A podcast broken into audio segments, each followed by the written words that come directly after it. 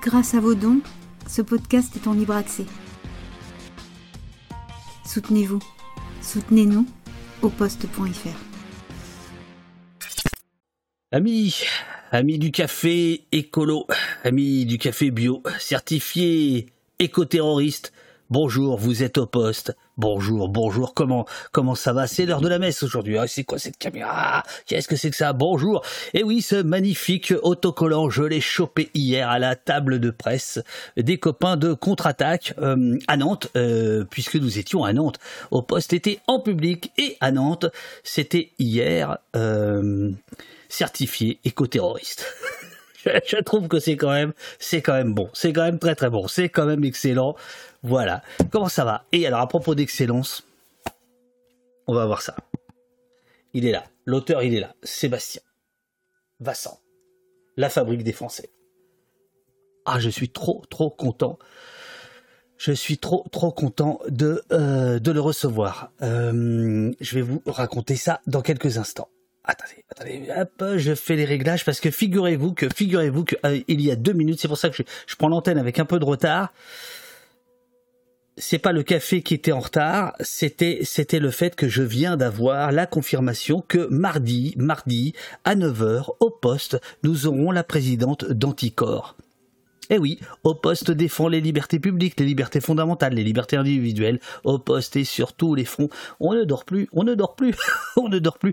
Et donc Élise sera avec nous euh, mardi matin à, 9h. Euh, je, je, viens de mettre l'annonce à l'instant même sur le, sur le site. Voilà, c'est la raison pour laquelle je suis un peu, je suis un peu à la bourre. Comment allez-vous les uns, les unes, les autres? Bonjour le poste, très beau programme. Merci euh, Subversion. alors, hop, hop, amène le téléachat du frais. Non, non, non, non. Alors justement, justement, à propos de téléachat, au poste.fr, j'aurai après l'entretien, là on va faire un entretien tranquille, euh, après l'entretien, j'aurai une information déterminante à vous donner. Déterminante à vous donner concernant au poste et notamment au poste.fr. Euh, ah, il y a de la réverbation. Oui, non, non, la, la réverbation. la réverb, non, non, ça peut être que chez toi. Ah bah ce t-shirt, tu peux l'avoir sur, euh, sur la boutique de poste. Ah bah ça, il n'y a pas de problème. Bien sûr, bien sûr.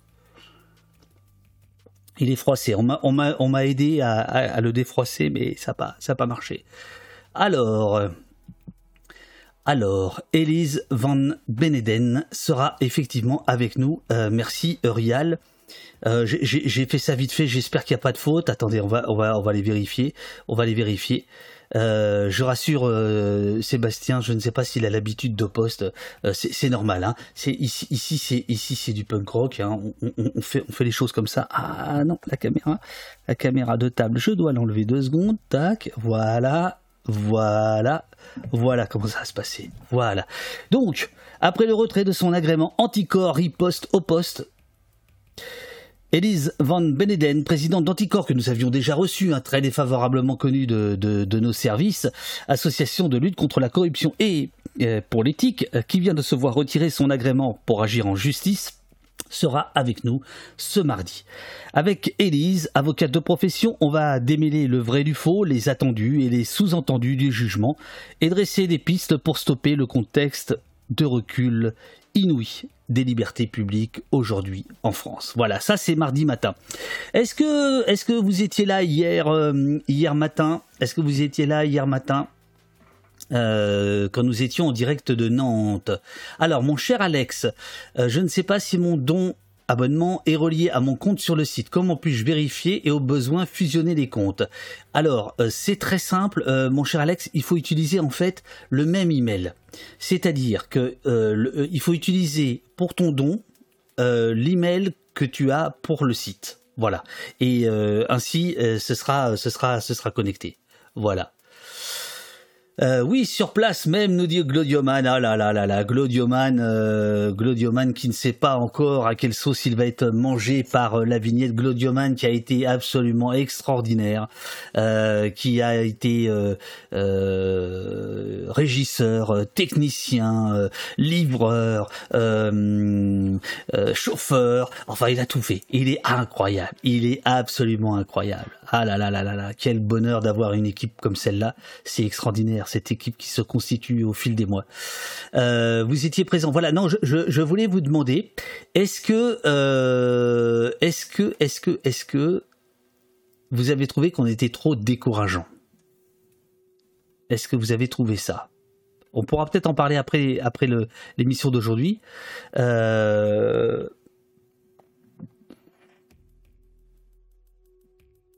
Et par ailleurs, Alex Olivier me fait dire, Glodioman me fait dire que si tu n'as pas utilisé le même email, tu peux enregistrer un email secondaire euh, dans, euh, dans, ton, dans ton compte euh, au. Dorénavant, tu dois pouvoir mettre un deuxième email qui est un email secondaire. C'est-à-dire que tu peux mettre, si jamais tu n'as pas utilisé le même email, euh, tu peux le, mettre. Euh, oh si si, euh, il y avait du, il y avait du café, il y avait du café, c'était, c'était, c'était incroyable.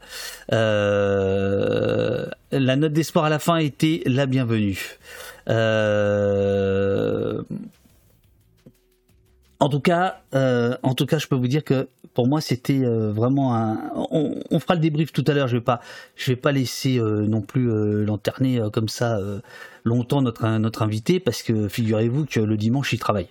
Donc là, c'est pas c'est pas très cool ce que je suis en train de faire. Mais bon, c'est bien, c'est bien. Là, on est, on va bientôt être 200. faut que ça monte. Hein, faut que ça monte. Alors en plus, on a un problème.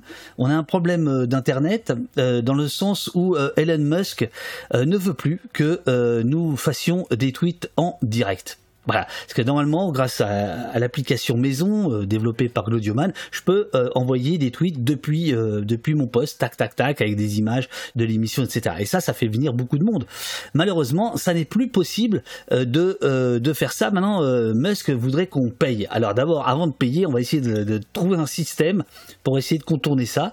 voilà. Alors Jérôme, ce sera bientôt en ligne. L'émission sera bientôt en ligne. on doit on doit mettre les liens. Les vignettes sont sont faites, etc. L'émission d'hier sera en ligne tout à l'heure. Voilà. Euh, mais rien de décourageant au contraire, d'accord, d'accord, d'accord. Bon bah écoutez, super, super. Alors attendez, je regarde si notre invité est là, il me semble que oui. L'invité, euh, un t-shirt sans marque, on dirait. Il n'a pas de, il n'y a pas de placement de produit pour lui. Attention, il est là. Ouais, bonjour. Est-ce qu'on, est-ce vous entend? J'espère qu'on m'entend. Ouais. Alors moi je, moi je vous entends. Euh, allô, allô, Houston, vous confirmez que vous entendez Sébastien? Son nickel, bravo. Voilà, ça marche. J'enlève la musique. Ça va bien, Sébastien? Donc vous, vous, travaillez aujourd'hui, c'est ça? Euh, Je vais travailler après, ouais. Ouais, ouais. ouais. Des choses à rattraper. Sur, mon, sur des délais, des délais courts, voilà. Ah ben ouais, mais alors euh, c'est marrant parce que visiblement c'est une spécialité chez vous parce que je vois à la fin que vous remerciez euh, quelqu'un, bon je vais pas dire euh, son nom. attendez, oh là là la vache. merci à L et à M pour avoir suggéré mes retards et mes questionnements techniques existentiels. Donc donc c'est une marque de fabrique chez vous. je crois que c'est une marque de fabrique du métier en fait. je suis pas le seul, je crois. oui, mais il y a toujours ces moments de bouclage qui sont un peu intenses le, le, départ est long, mais une fois qu'on arrive au bout, euh, il faut aller beaucoup plus vite. Euh, c'est toujours un peu pareil. Mm. D'ailleurs, quand vous dites euh, métier, comment on dit J'ai tweeté tout à l'heure BDiste, mais je me suis dit merde, est-ce que je fais un peu boomer en disant ça? C'est dessinateur, mais vous êtes plus que dessinateur.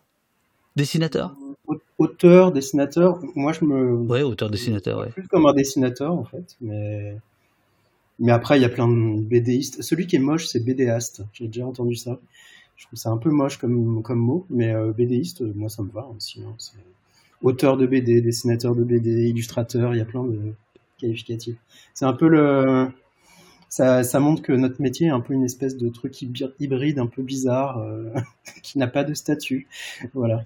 Encore aujourd'hui, non.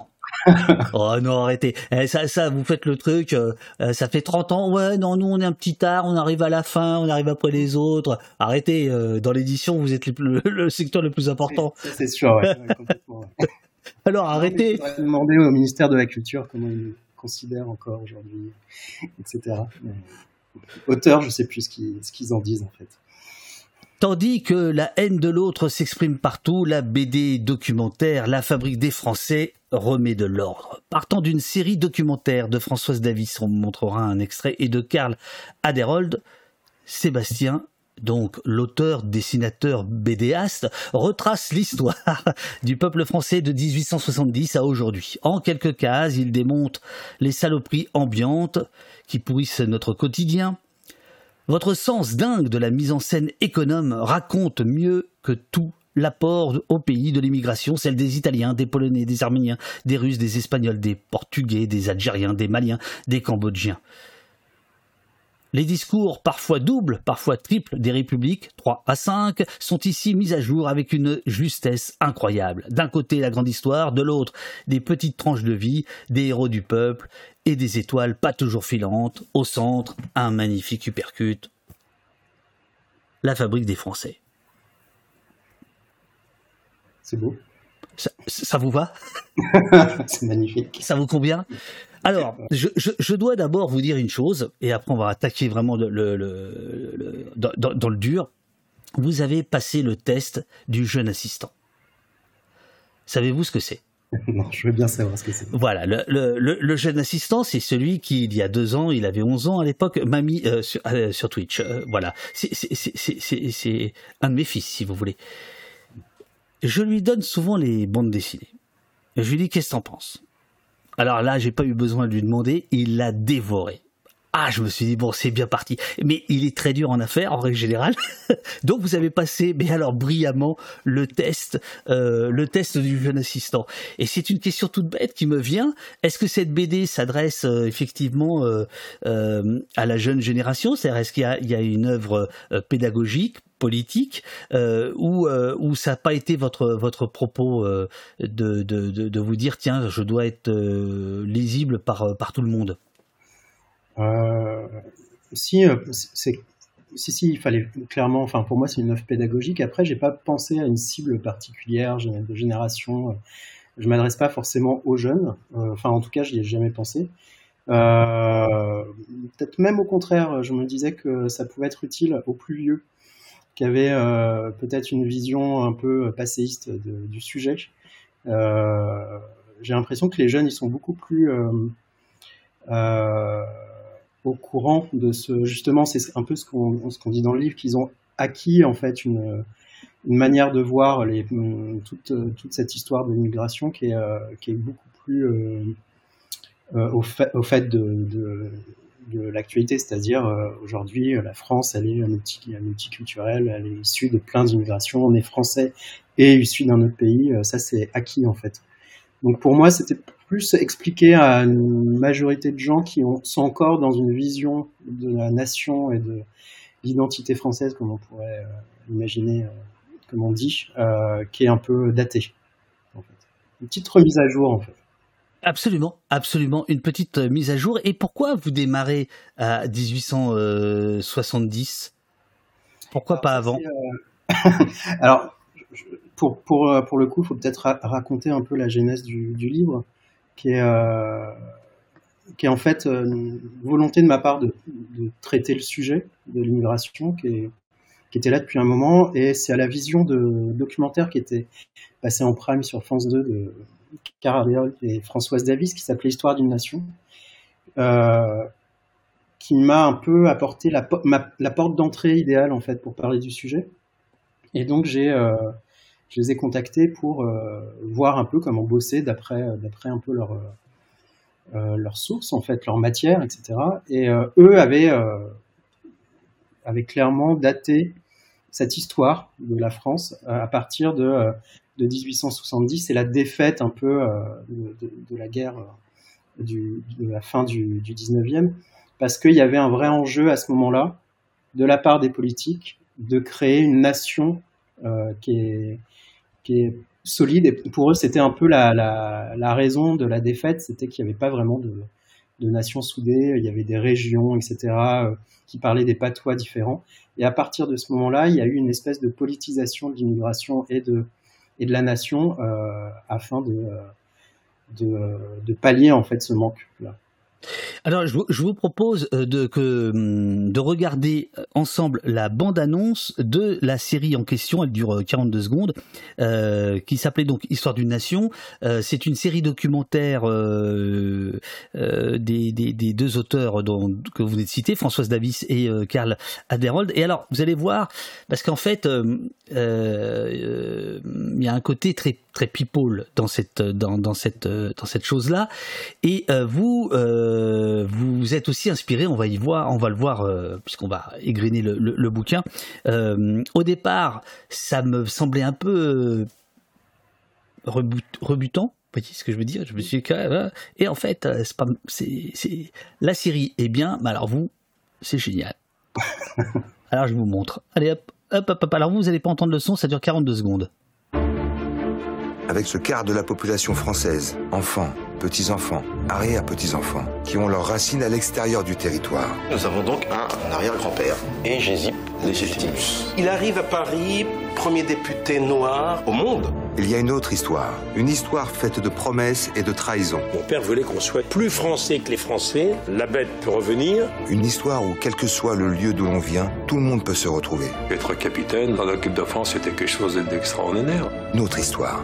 De 1870 à nos jours, les histoires d'une nation racontées par Roche Dizem. Première partie de ce documentaire événement, mardi soir à 21h sur France 2. Donc voilà, ça c'est le point de départ, c'est ce travail qui, est un travail complètement euh, complètement ah mais tais-toi toi. Il y a la vidéo qui repart là. Euh, qui, est un grand travail euh, documentaire.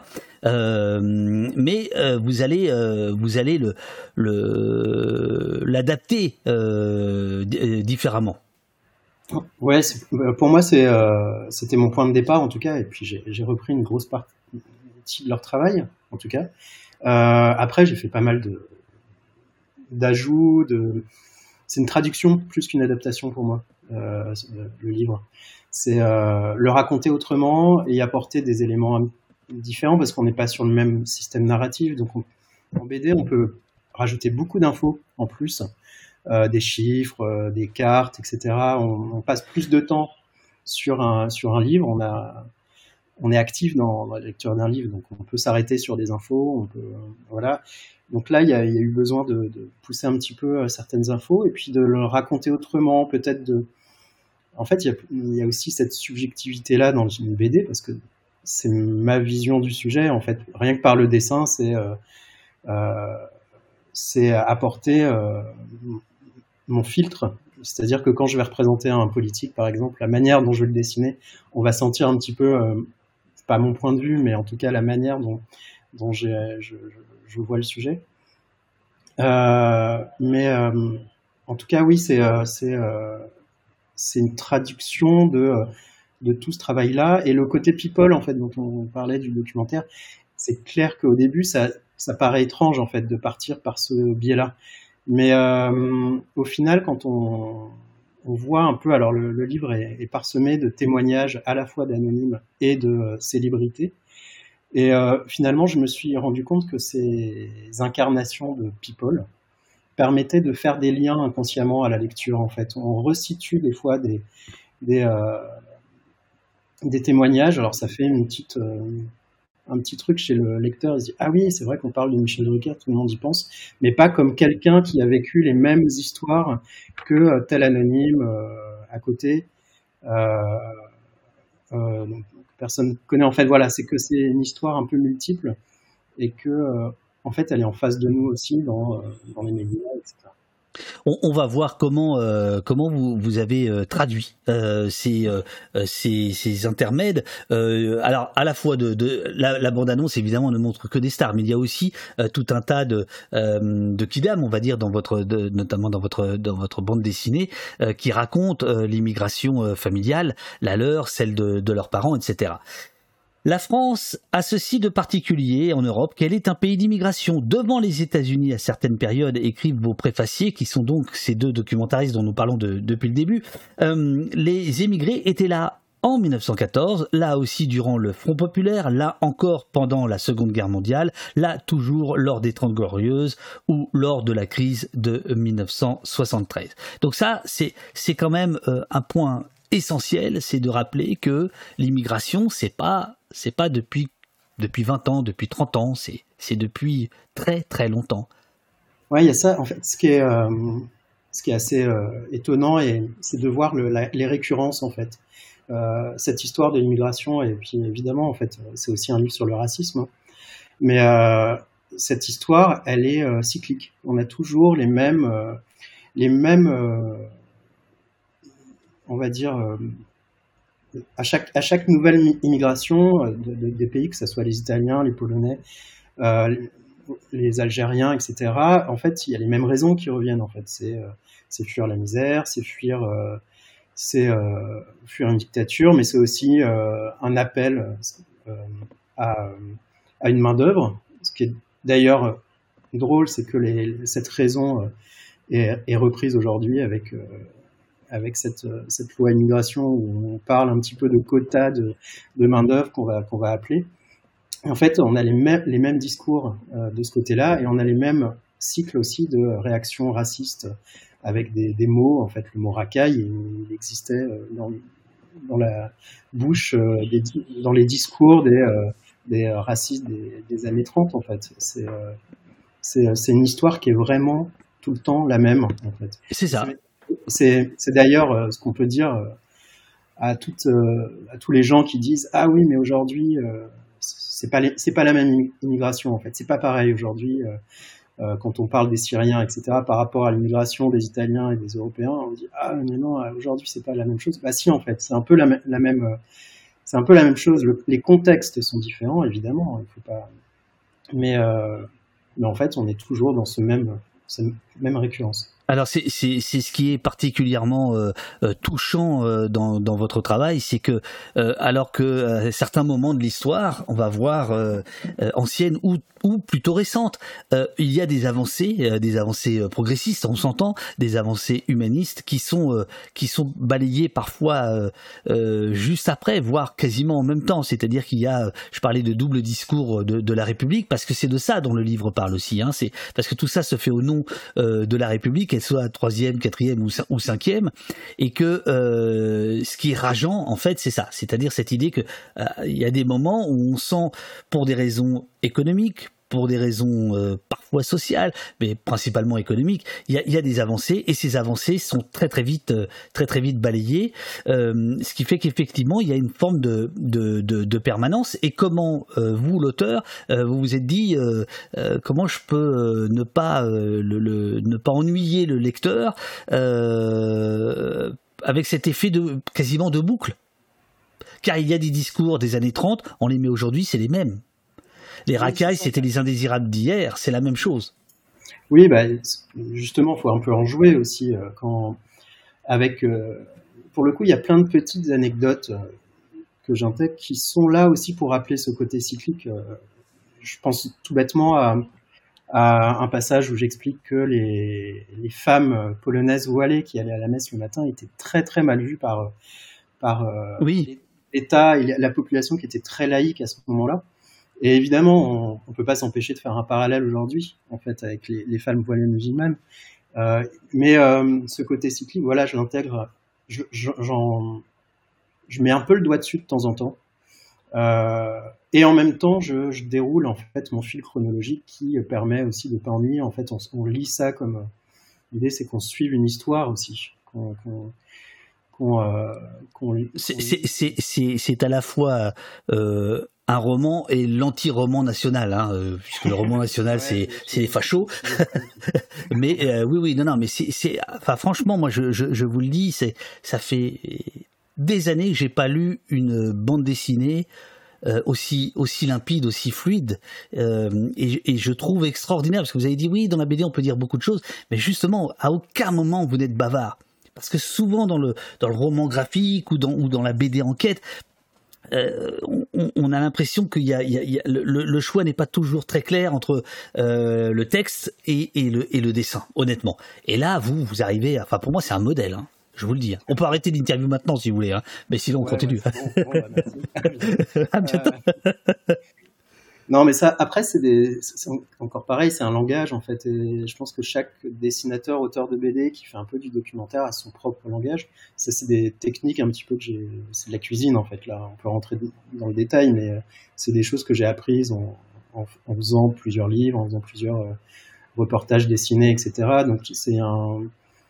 C'est sûr. de la narration qu'on acquiert en fait petit à petit.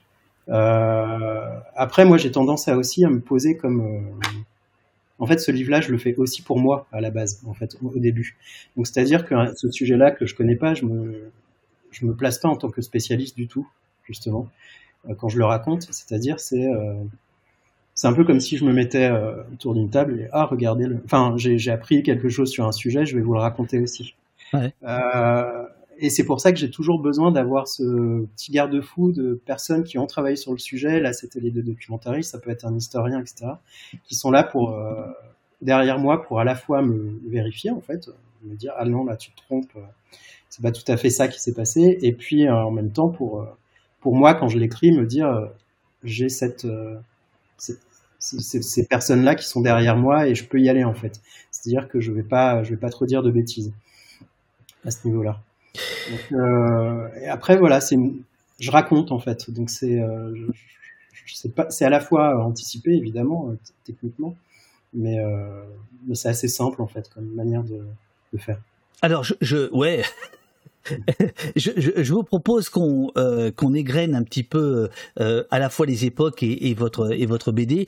Euh, le concept de nation, si je vous ai bien lu, page 11, en fait, il, il naît avec euh, avec la Troisième République. Euh, c'est c'est la c'est cette page là, cette planche là. qu'est-ce que qu'est-ce que la nation invente? Qu'est-ce que la Troisième République invente? C'est quoi ce qui se cache derrière la notion de nation? euh, par rapport à celle du, peuple, hein, puisque euh, euh, Sentier Battant dans, le chat le, remarquait. Euh, à la fois, il y a la fabrique des Français, histoire d'un peuple et d'une nation. Hein, vous, mettez les, vous mettez les deux. Alors d'abord déjà, la Troisième République, qu'est-ce qu'ils veulent faire les députés avec cette idée de nation française? C'est un peu ce que je disais tout à l'heure. En fait, ils veulent ils veulent officialiser en fait ce concept de nation, c'est-à-dire que depuis la Révolution, il y a une. Euh, on parlait déjà de nation en fait. Après, elle était. Euh, euh, le concept de nation, il a beaucoup changé. En fait, nation, c'était à l'époque de la de la Révolution, on a considéré qu'elle était plus globale. Avant la Révolution, c'était l'élite en fait, c'était les nobles, c'était ceux qui géraient le pays et qui géraient, enfin, qui géraient l'économie, non, ceux qui récoltaient l'économie, l'argent.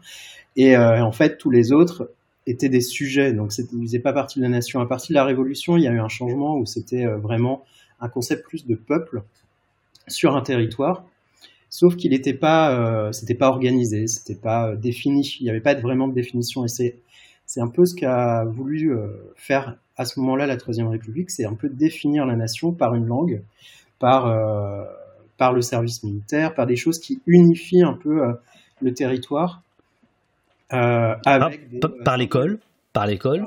effectivement. Euh, et euh, par un Jules Ferry dont on peut dire qu'il est, il est double discours total.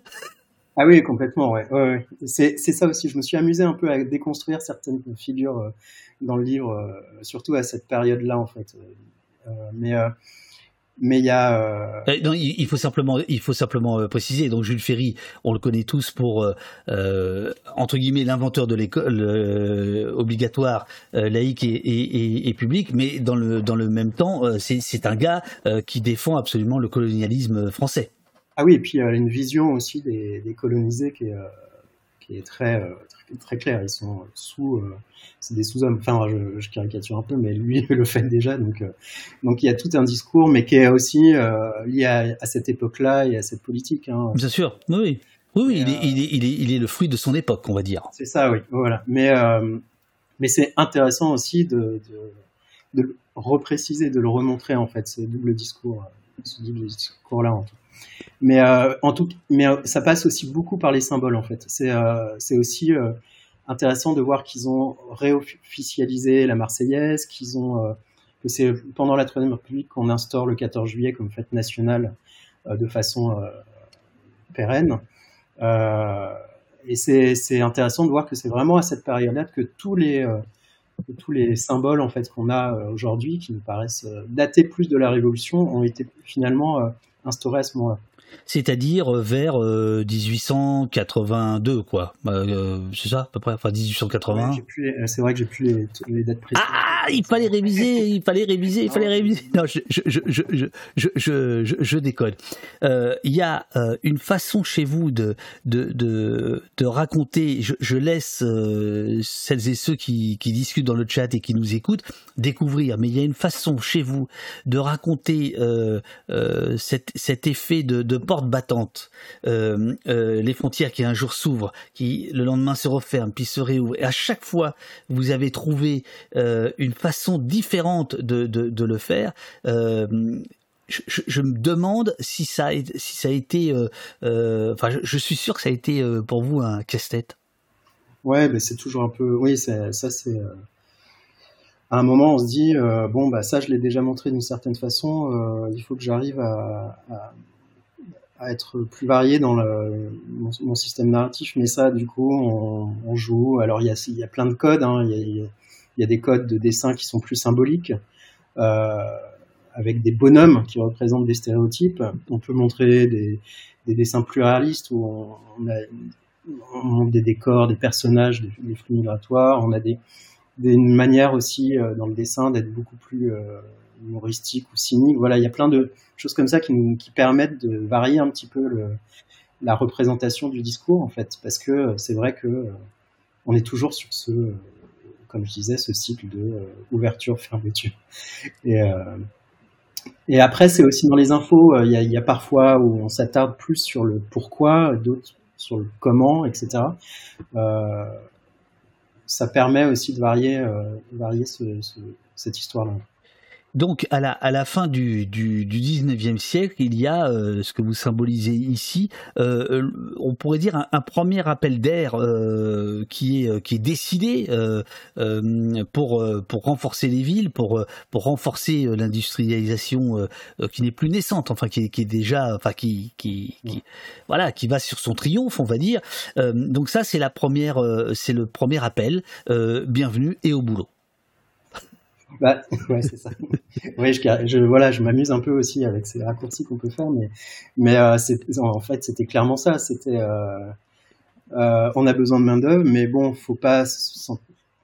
Vous êtes là pour bosser, en fait, les gars. Donc, donc, on va vous mettre dans un endroit, on va vous mettre dans des bidonvilles, et puis à côté des usines, et puis, bah, il va falloir aller chercher le charbon. Euh, il y, a clairement un, je sais pas comment on pourrait dire aujourd'hui, un, plan business hein, derrière derrière cette euh, cette démarche d'appel d'appel d'air. C'est marrant d'utiliser toujours des métaphores de fluide, euh, que ce soit l'air ou l'eau, les vagues l'immigration. Enfin, voilà, c'est c'est toujours ce qu'on utilise, mais bon, ça représente un peu ce, truc. Et, alors, euh, là, vous venez de parler de bidonville, on y viendra tout à l'heure, notamment dans les, dans les années 50-60, mais effectivement, la question du logement est totalement liée à celle de l'immigration. Euh, on, voit bien que euh, ça fait partie des, leviers de, de, débat euh, ou, même clivant, parce que ce qui est assez terrible, j'ai l'impression, alors dites-moi si ma lecture est, fausse, mais plus on avance dans le temps et plus cette question est clivante. C'est-à-dire qu'il y a, du racisme totalement assumé de tout temps, mais en tout cas sur, la fin, sur aujourd'hui, vous semblez mettre l'accent sur cette question là Est-ce que à l'époque c'était c'était euh, euh, moins euh, moins dur dans les débats, dans les discussions?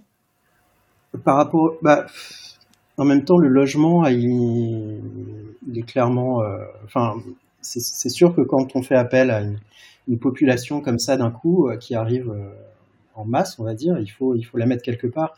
Sauf qu'il y a ce j'ai l'impression qu'il y a aussi ce sentiment euh, de la part des, politiques, en tout cas des gouvernants, de ne pas trop les montrer. Donc on les, on les cale quelque part.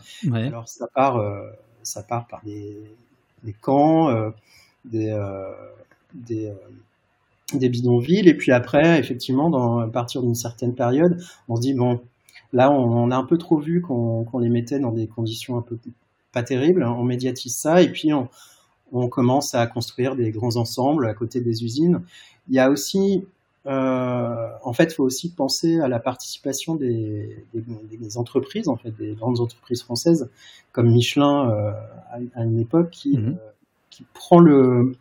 En fait, c'est eux qui, qui, prennent la place de l'État à ce moment-là aussi. C'est eux qui construisent les, les, les, les logements. Et, et, en fait, ce, cette histoire du logement, des l'immigration, fait, fait aussi que ça, ça façonne une France la France d'aujourd'hui, en fait, les banlieues, les, euh, les villes, comment elles sont construites, en fait, euh, on se rend compte que ça vient de, de cette histoire-là aussi.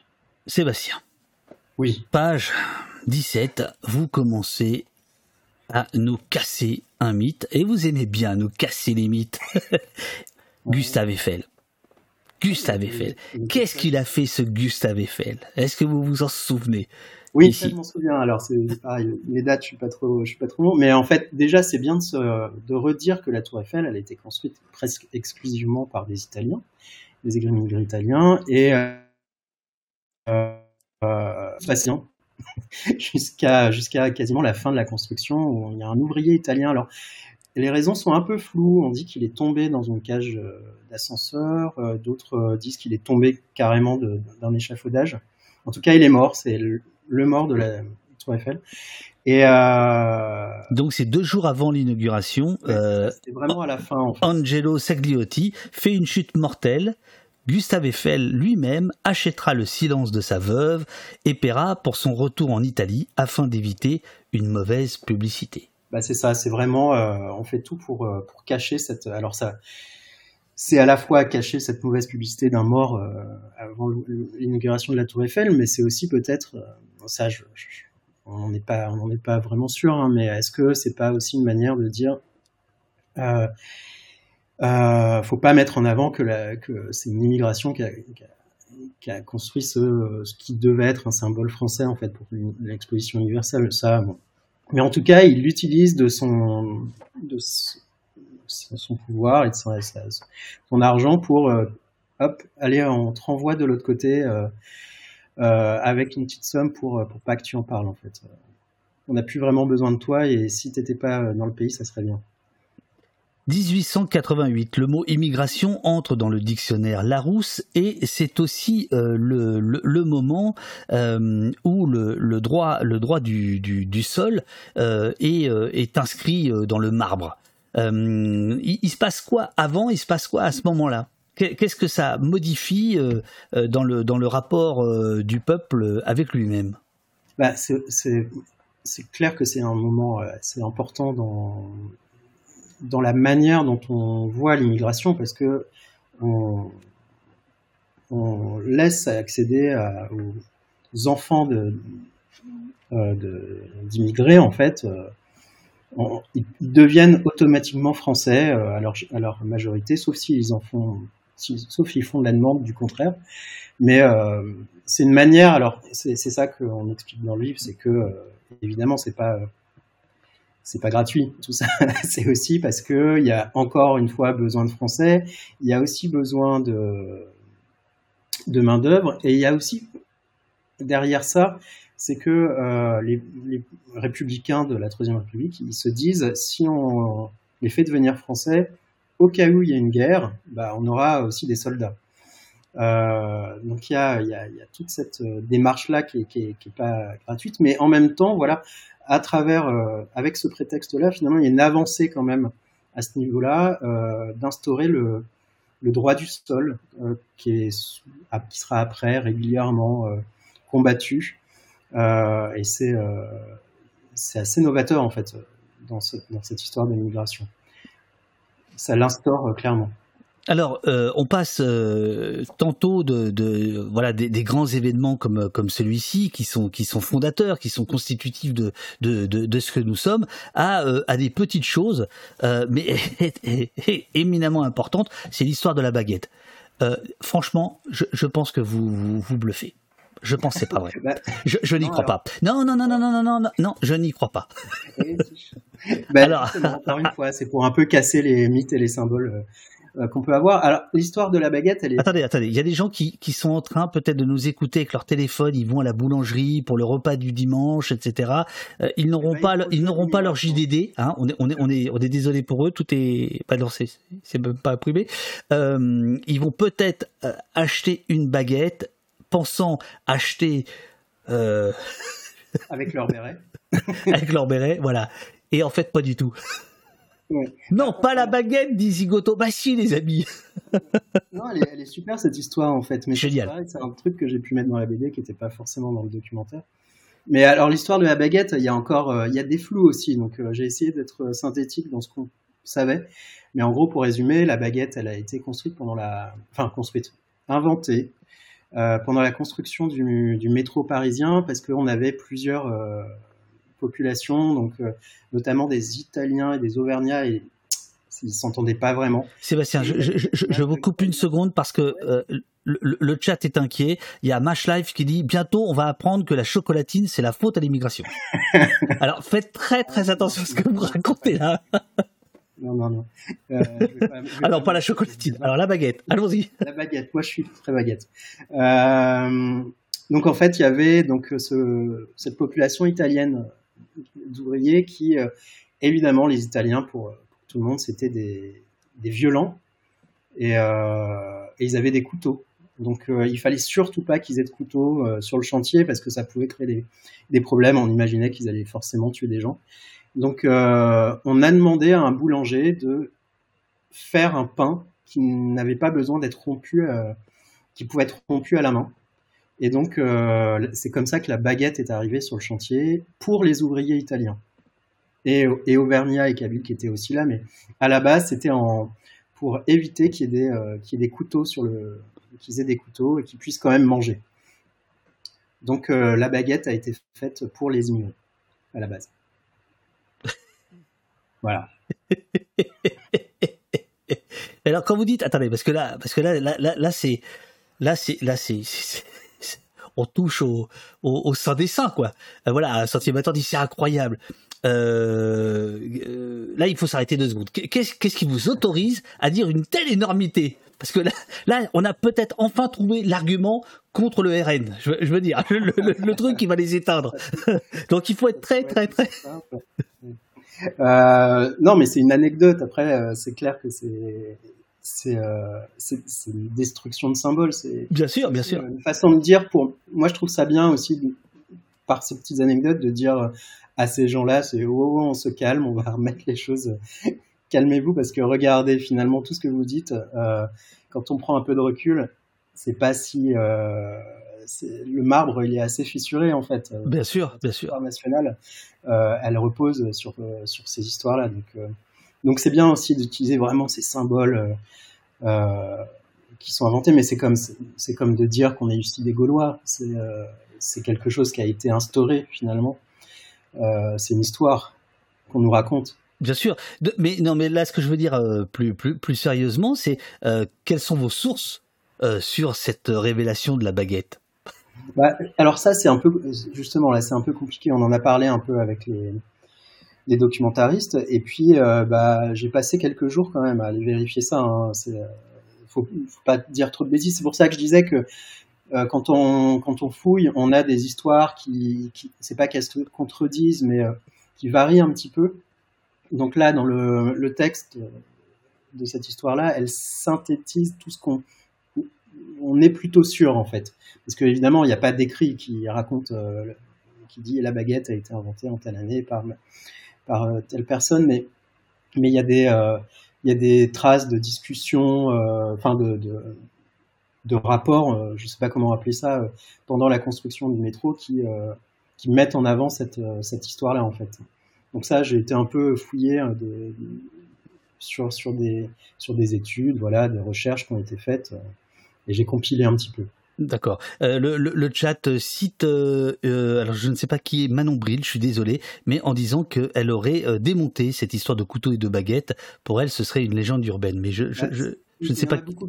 Voilà, il y a, y, a, y a, un peu cette, ça qui ressort aussi de légendes urbaines, mais il y a quand même des éléments qui, qui tentent un peu à aller dans cette, cette histoire-là.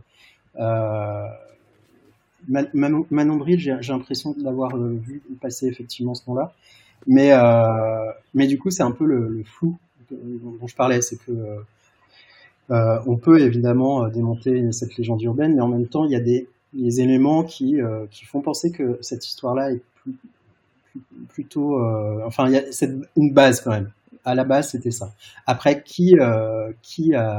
Est-ce que c'est vraiment bienvenu ce qui a, construit le, métro, qui a demandé à un boulanger Est-ce que c'est vraiment tel boulanger, etc. Enfin, ça, on n'en est effectivement pas sûr, mais, mais sur le fait que la baguette a été inventé, créé, en tout cas, et démocratisé pour cette raison-là, c'est assez, euh, assez, assez, euh, j'allais dire prouvé, non, mais euh, admis. Euh, chez nous, on raconte euh, que la baguette est une invention bretonne. Euh, attends, merde, non, il, me l'enlevez pas, me l'enlevez pas la bouche. En hommage au menhir de Carnac, le prochain pain français aura une forme de Monsieur Bricolage. c'est le chat. Je, montre là, en, feuilletant, le, le, procédé donc que vous avez que vous avez trouvé, qui est qui est mais c'est à l'image, je trouve, de votre de votre œuvre, c'est-à-dire qu'il y a une il y a une simplicité et donc une évidence euh, concernant les témoignages. Donc il y a ces témoignages dont on parlait tout à l'heure, soit d'anonymes, de kidam, qui ont d'ailleurs pas toujours euh, pas toujours un nom, mais par contre ils ont une fonction et ils ont une origine. Par exemple Emiliano, euh, entrepreneur, parents venus d'Italie, Simone, grands-parents arrivés de, de, Pologne, et puis de temps en temps, bah, justement, alors des des, des, célébrités comme comme comme Zitrone qui vient de qui vient de, Russie et dont le dont le témoignage est assez euh, est assez bouleversant. Donc euh, et euh, à chaque fois c'est sur fond rouge, ce qui fait que c'est comme un là on en a on en a plusieurs à cette cette période-là, Yves Montand, etc. ce, qui, ce, qui, fait qu'on on a comme une, une lecture superposée, une double une double lecture on peut presque ne lire que les cases rouges ou les, ou les autres. on peut si on veut en, sauter, euh, je trouve que c'est un travail absolument remarquable de, simplicité. Il y, a, une forme de, euh, à la fois de, simplicité, là encore, pour le lecteur, mais qui, j'imagine, a demandé euh, du, travail, ça a dû cogiter, quoi. Bah, c'est pas forcément du travail, mais en tout cas, c'est pas. Il y a une raison à ça en fait, c'est que c'est comme ces doubles pages un petit peu qui cassent un peu le rythme. Ouais, qui sont superbes c'est une manière aussi de d'alléger la lecture parce qu'on parle quand même d'un sujet dense avec plein d'explications, des fois des chiffres, etc. Et, euh, et euh, à mon sens, on a besoin, euh, le lecteur a besoin de pause de temps en temps ou d'avoir une, une, petite page de pub. Bah, c'est ces témoignages finalement qui, qui apprennent autre, avec un autre discours. c'est voilà, c'est là je suis plus dans le travail du rythme. Euh, et encore une fois, euh, c'est de la cuisine, c'est de la technique narrative. C'est un peu comme de, mettre euh, une surprise en bas de double page et puis il faut tourner la page pour avoir la révélation. Ça, c'est le principe Tintin, on va dire. C'est le langage bande dessinée que j'utilise en fait. Mais c'est en fait, c'est en faisant ce genre de livre documentaire qu'on apprend en fait toute la richesse de la bande dessinée à, ce niveau-là. C'est-à-dire comment rendre euh, le sujet euh, pas rébarbatif, comment sortir aussi du concept de manuel scolaire. C'est tout le danger en fait quand on fait ce genre de bouquin-là, c'est d'être dans un, un livre où il n'y a pas d'incarnation, il n'y a pas de quelqu'un qui raconte justement. Et donc, bah, pour éviter, pour voilà, c'est des petits trucs de, de, de, faire des césures dans le rythme de lecture pour aussi réveiller le lecteur de temps en temps. Absolument, absolument. Alors, ces vérifications et hop, on a quelqu'un qui témoigne. Alors arrive euh, avec l'immigration, euh, arrive l'extrême droite. C'est éminemment lié. Euh, je, n'apprends rien à personne. Et euh, euh, déjà avant, avant les années 30, mais évidemment dans, dans, dans, les années 30. Et alors, dans les années 30, vous, vous nous parlez d'un, gars qui s'appelle François Coty. Moi, je n'avais jamais entendu parler de ce, ce nom-là. Euh, on, on, on, dirait Bolloré, dis donc. Donc, je vais parler du JDD. Alors, en effet, 98% de la rédaction du JDD a voté la grève parce que Bolloré a décidé de nommer l'ancien chevelu de Valeurs Actuelles à la tête du journal du dimanche c'est-à-dire d'officialiser l'extrême droitisation de ce journal qui Bon, hein, euh, euh, ça fait quand même bien bien longtemps euh, qu'il est à droite. Mais là, c'était l'idée de passer à l'extrême droite. Bref, en 1900, dans les années 30, on a un dénommé François Coty. Il est là, il est propriétaire de Le Figaro. Est-ce que vous pouvez nous raconter ce qu'il fait ce, gars? Alors là, je sais pas, c'est pareil, ça, remonte un peu, mais j'avais été un peu fasciné. À... C'est pareil, hein, moi je connaissais pas le personnage. Euh, je suis allé fouiller un petit peu pour euh, essayer de comprendre qui c'était et là évidemment le parallèle avec Bolloré est assez évident et c'est assez c'est drôle. Donc c'est c'est quelqu'un euh, qui est qui est clairement issu de l'extrême droite et qui euh, droitise mais complètement le Figaro. Comme comme on voit aujourd'hui Bolloré droitiser en fait tout ce qu'il achète. Euh, donc, voilà. Il, il, dans les détails, j'ai un, non, non, mais je, je, je, je, je vais le lire. Euh, donc, il a fait fortune dans la dans la parfumerie, euh, le, le gaz, le luxe. Hein, il faut, faut, toujours se méfier des des gens euh, les, qui, sont bons. Qui, ouais, qui sont bons, absolument. Et donc, il, il rachète le Figaro entre enfin vers vers vers 1922 et dans le, le dans le Figaro, le journal va parler du ouvrez les guillemets alors, ça n'est pas du Renault Camus, mais vous allez voir, c'est tout comme du début de la destruction de notre race et du remplacement sur notre sol par des races étrangères. L'industriel fondera également le journal L'Ami du Peuple, xénophobe et clairement antisémite. Coty va offrir à l'antisémitisme des années 30 une médiatisation exceptionnelle. Oui, c'est ça, c'est qu'il avait déjà euh, effectivement euh, d'autres euh, d'autres médias très très très à droite et antisémites. Et en fait, c'est une façon pour lui de populariser ces, idées-là. Et c'est peut-être aussi l'avènement des, de, des quotidiens à cette époque-là ou en tout cas de, euh, de la popularisation en fait euh, de, du journalisme en fait comme on connaît un peu aujourd'hui. C'est le début en fait de, de, la polarisation des, des grands quotidiens euh, et de l'instauration aussi des grands magnats euh, qui, les idéolo idéologiquement. Donc, euh, donc il y a aussi effectivement, il a participé en fait à, à cette ambiance des années 30 très antisémite, très xénophobe, euh, qui a poussé en fait tous les politiques à aller dans ce sens-là. C'est c'est ce qu'on dit, en, fait, c'est ce qu'on disait encore. Là, il y a encore un truc cyclique où on retrouve les mêmes schémas qu'on qu peut avoir aujourd'hui de ce, discours très xénophobe, très, qui est utilisé politiquement et qui est euh, de plus en plus banalisé. Je sais pas si c'est le, bon mot. Euh, et ben ça, on a l'impression que dans les années 30, il y a eu le même schéma. En tout cas je j'avance parce que parce que l'idée c'est pas de, de, faire case par case sinon euh, malheureux.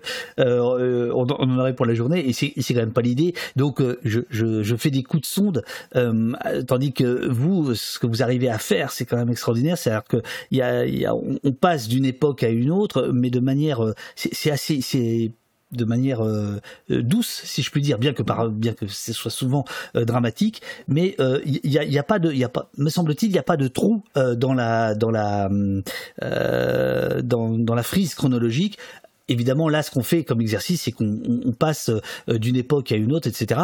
Je, je voudrais juste signaler euh, ce, ce passage-là, le voyage de Chagall, car euh, c'est cette case-là que nous avons, avec votre aimable autorisation et celle de votre éditeur, Futuropolis, euh, utilisée pour faire euh, pour faire la, la, la vignette. Chagall qui est donc naturalisé en 1937 parce que il faut des bras pour euh, pour la guerre grosso modo hein. il faut il faut des hommes pour la guerre qui s'annonce et en tout cas pour les pour les bruits de bottes euh, qu'on entend de l'autre côté.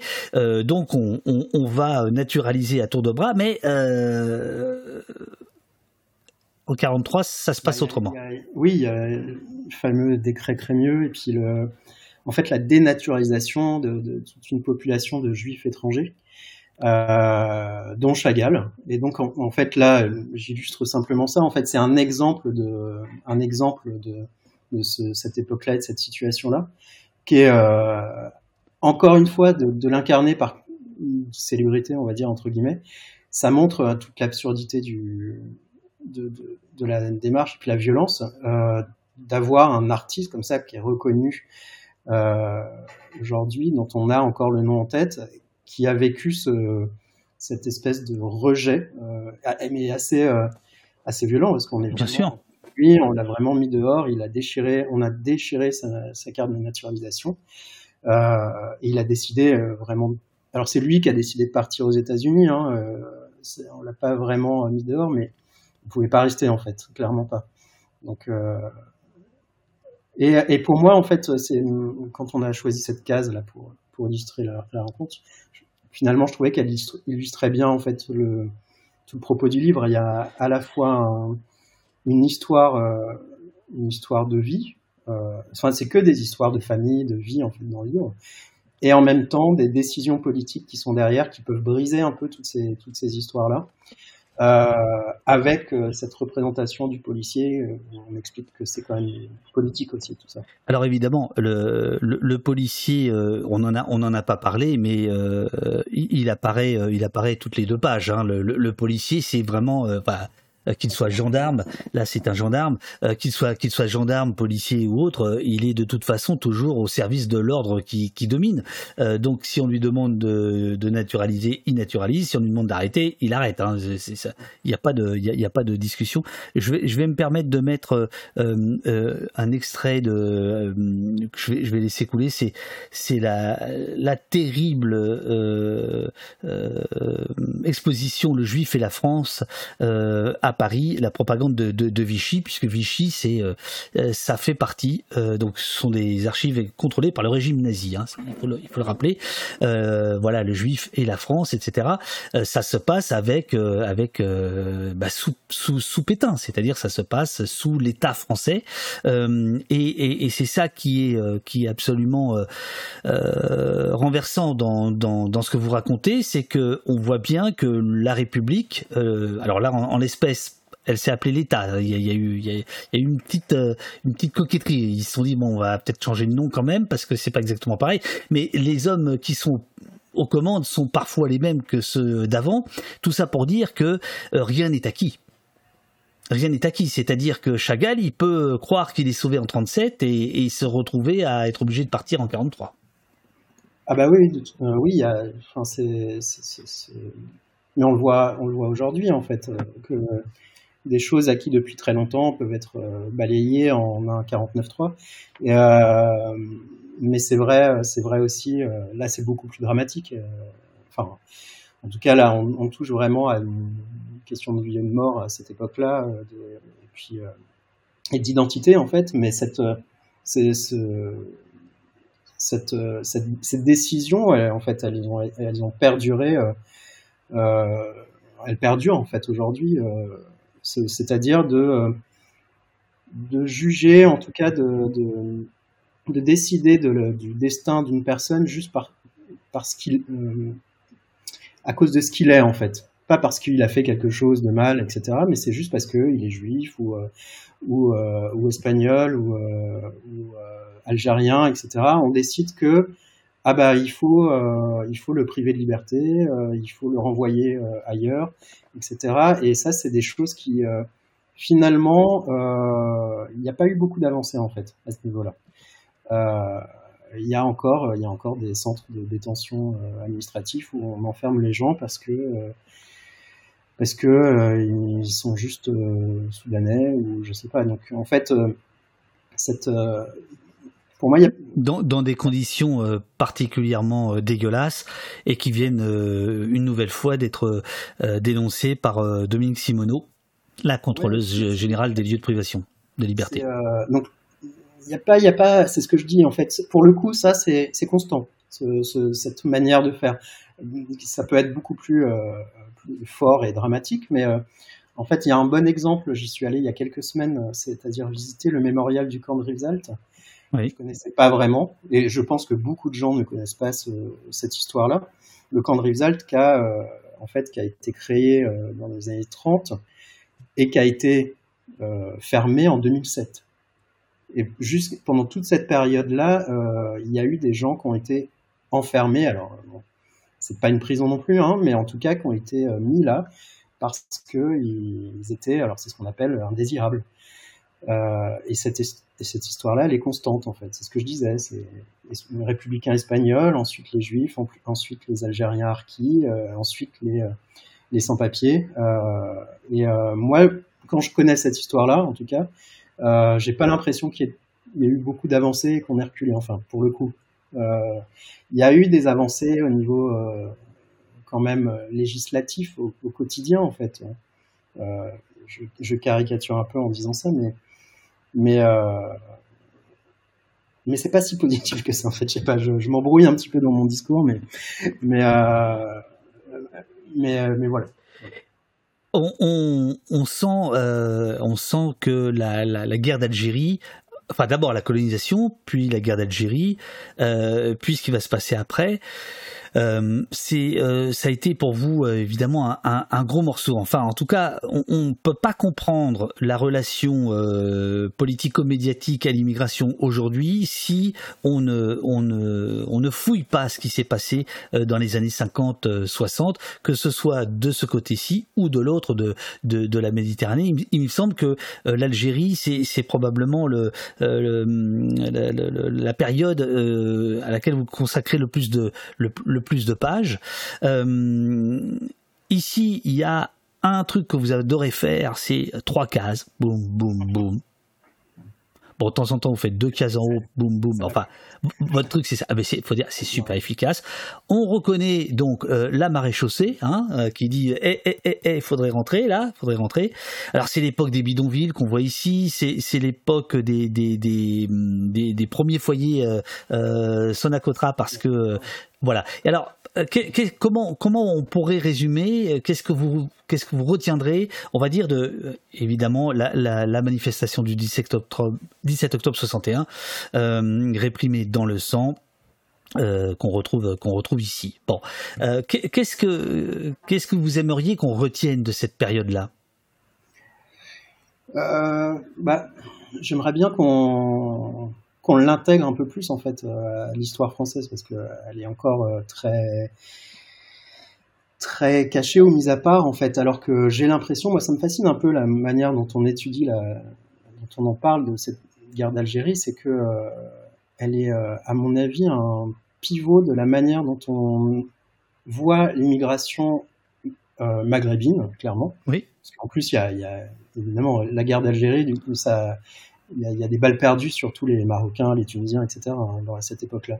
Mais euh, enfin, sans mauvais jeu de mots. Mais euh, mais en, mais en fait, pour moi, il y y y a une vraie rupture à ce moment-là de la France et de son immigration parce que il y a une blessure qui euh, qui arrive pas à se refermer. On le voit encore aujourd'hui en fait. Hein, en tout cas c'est très récent qu'elle que les langues se délient et qu'on qu en parle de façon beaucoup plus euh, euh, apaisée et encore, euh, c'est-à-dire que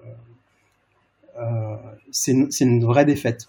On a perdu un, on a perdu une guerre, on a perdu en fait en plus quelque chose qui était pour beaucoup une identité, c'était un département, l'Algérie, qui qui qui avait été un département français avant la Savoie, c'est-à-dire euh, donc on avait l'impression d'avoir été amputé pour certains et, euh, ça s'est traduit par une,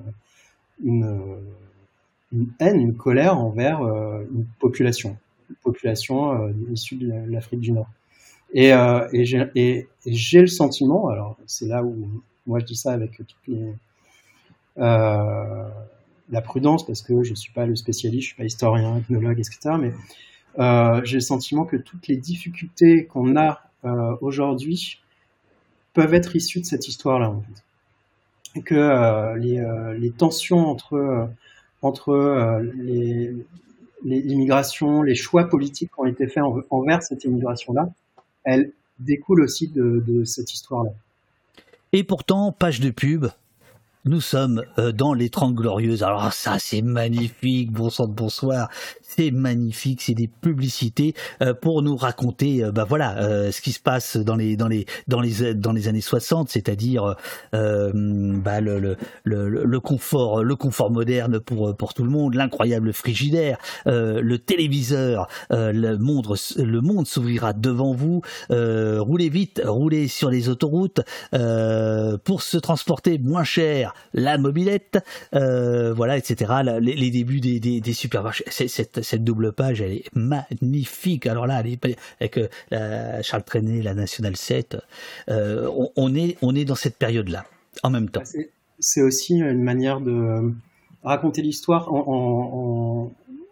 sans oublier le, euh, contexte aussi de, la France qui, évolue, le contexte économique, les, mentalités, et puis voilà, toute cette, ces 30 glorieuses qui arrivent avec euh, avec euh, des nouvelles cartes qui sont données, des, nouvelles cartes Joker, un frigo, euh, une télé, etc. ça permet aussi en une, double page de, de, de resituer un peu cette époque-là, en fait.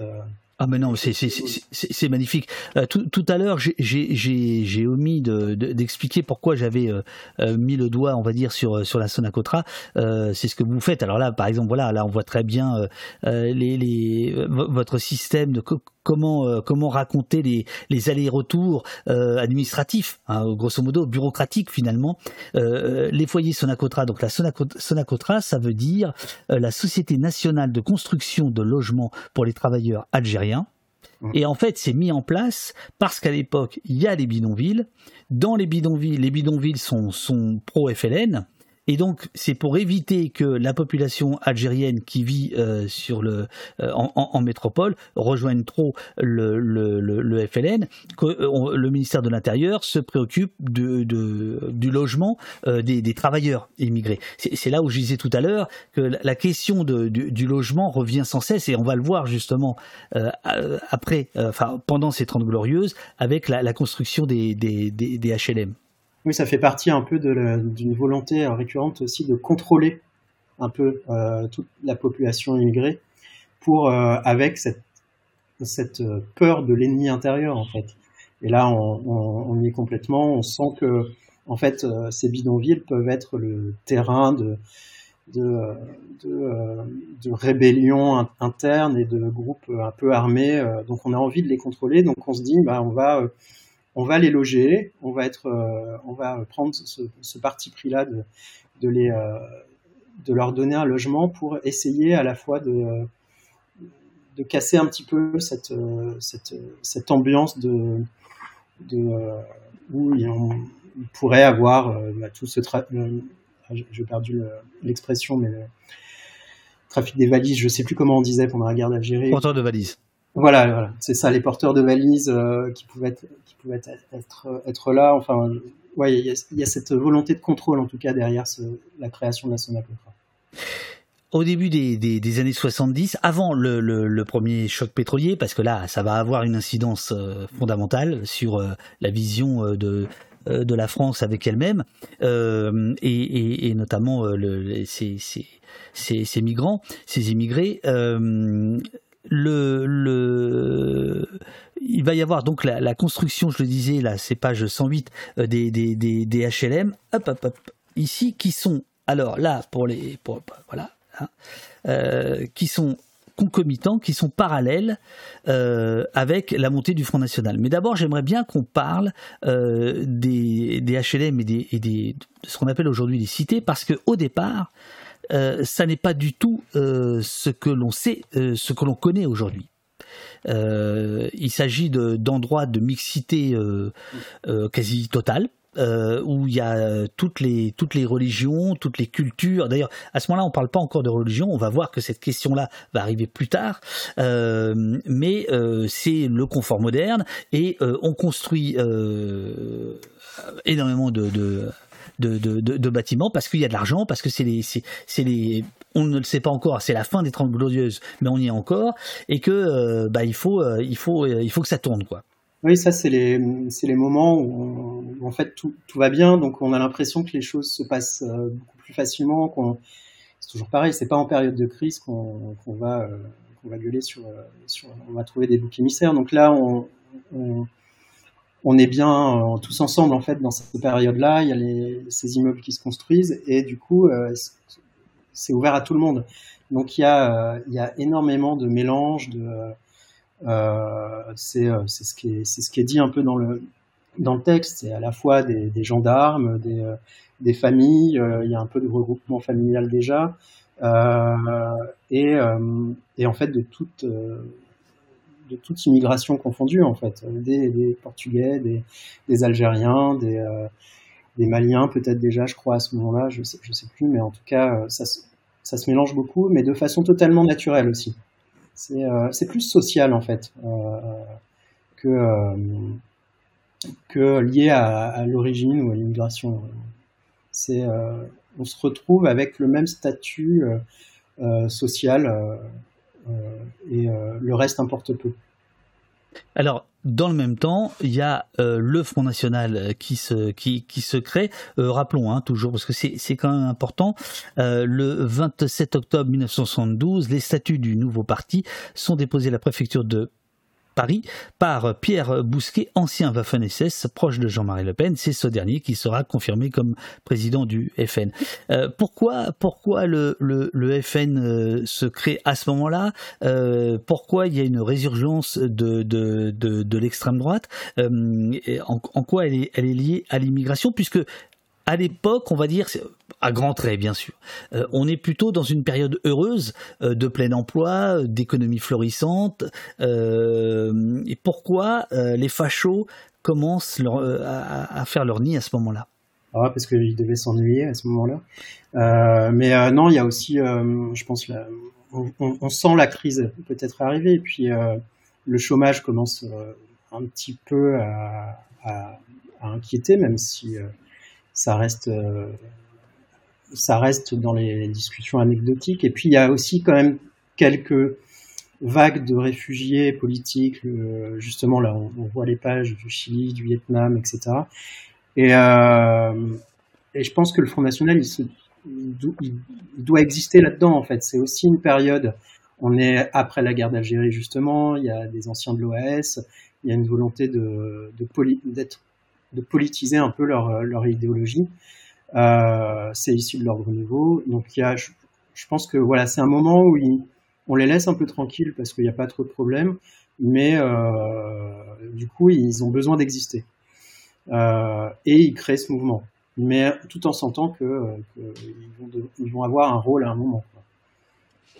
Moi, je l'interprète comme ça. Voilà, c'est plutôt une interprétation. J'ai pas forcément de, de, en tête une raison particulière, un moment qui déclenche cette création-là. Alors les, les, les, années 70 sont évidemment euh, traversées par euh, les deux crises, euh, les deux chocs pétroliers, 74 qui est le plus connu, mais aussi 79, le chômage de, de masse qui se, qui, qui s'installe, et là le bouc émissaire c'est le plus facile, c'est comme toujours l'immigré, quel qu'il soit. il va y avoir il va y avoir des, des circulaires, je crois il y, a, y a la circulaire Marcelin, quelqu'un en parlait dans, dans le chat, vous vous en parlez à ce moment-là. Euh, où c'est l'idée de, revenir euh, à, quelques acquis euh, importants, ces, circulaires vont être retoqués finalement. Ouais, alors là, ce qui est intéressant, c'est de voir aussi la mobilisation qui, commence à aussi. En fait, on parle du FN, mais on, on voit aussi qu'il y a une conscience publique du racisme, des lois qui sont contre une population et c'est vraiment euh, une espèce de mobilisation publique qui a fait reculer en fait aussi le gouvernement, euh, même si c'est le Conseil constitutionnel ou je sais plus le Conseil d'État qui a un peu retoqué sa, loi, euh, enfin son, sa volonté à Raymond mais euh, mais euh, mais en fait c'est aussi ça qu'on voit dans cette histoire-là, c'est que plus il y a de, à partir d'un moment, plus il y a de répression, il y a de lois anti-immigration et racistes, plus il y a une montée aussi du, de la mobilisation euh, des, euh, euh, que l'antiracisme commence à émerger de façon organisée. là, on va commencer à rentrer dans les années 80, où on va on va avoir la, création de SOS Racisme, voilà, toutes les, toute la marche des beurs là qu'on voit. Voilà. Et, et ça, c'est aussi quelque chose de qui, qui apparaît à cette époque-là, en fait. La, marche des, alors ce qu'on a appelé la marche des beurs, mais au départ c'était la marche pour les pour les libertés, je crois. Euh, c'est euh, ça part de Lyon, euh, c'est quelques dizaines de personnes et, et, et à la fin euh, ils sont plusieurs plusieurs dizaines de milliers à arriver à, à, à, Paris. Il y aura ensuite effectivement la, la création des SOS racisme, sur laquelle vous, vous vous ne portez pas vraiment de jugement politique. vous auriez pu être un petit peu plus un peu plus saignant là-dessus. Bon, enfin c'est pas grave, c'est pas grave, c'est pas grave. Historique en fait à ce niveau-là. Je, je, je, je donne le voilà, je, voilà, ça a été créé à ce moment-là. Il y a, il y a des choses qui ont été faites. Après, j'ai moi, j'ai un. Après, là, c'est ça, marche pour l'égalité et contre le racisme. Je, je, je, je cherchais, voilà. Et euh, ce qui est marrant à partir de, ce, de cette page-là, enfin, ce qui est marrant, euh, ça commence à être ce que moi j'ai vécu en fait. Je suis issu de cette génération années 80, etc. Et, euh, et j'ai toute cette, cette histoire-là, je, commence à avoir une autre vision évidemment parce que je la connais beaucoup mieux et que je l'ai vécu. Euh, et quand je parle d'SOS racisme, moi j'ai euh, le souvenir de cette main jaune euh, que, que j'avais. J'avais voilà cette, ces lectures. pour moi, c'est pif en fait qui s'associaient à SOS racisme, qui avait qui avait cette main aussi. Et et, euh, et ce qui, euh, ce que je trouvais intéressant aussi, c'est de pas du tout avoir conscience de ces problématiques de cette époque-là. Parce que pour moi, en fait, euh, comme j'ai grandi en fait là-dedans, où c'était assez assez naturel d'avoir des, copains portugais, tunisiens, etc.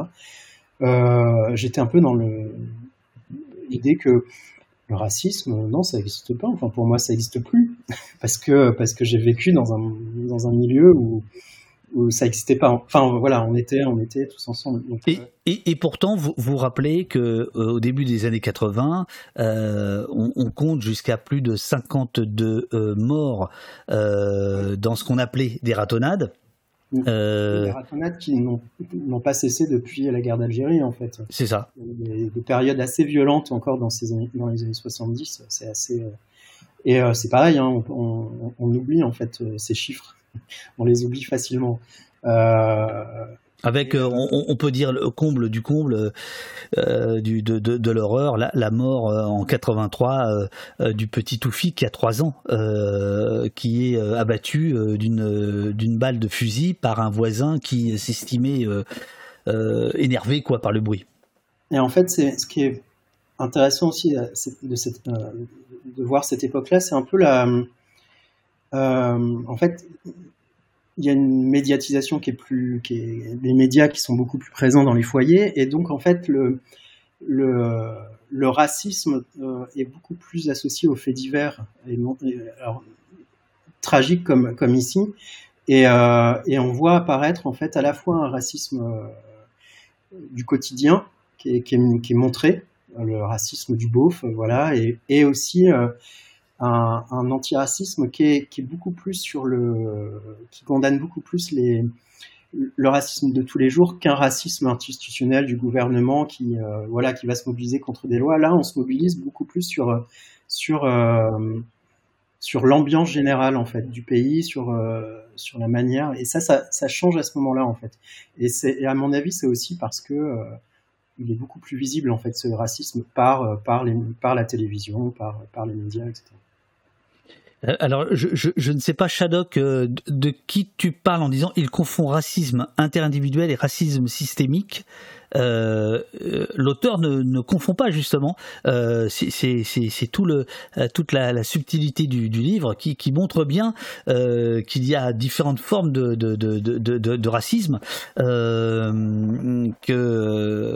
voilà, qu'il n'y a pas, il y a à la fois le racisme d'État et le racisme des voisins.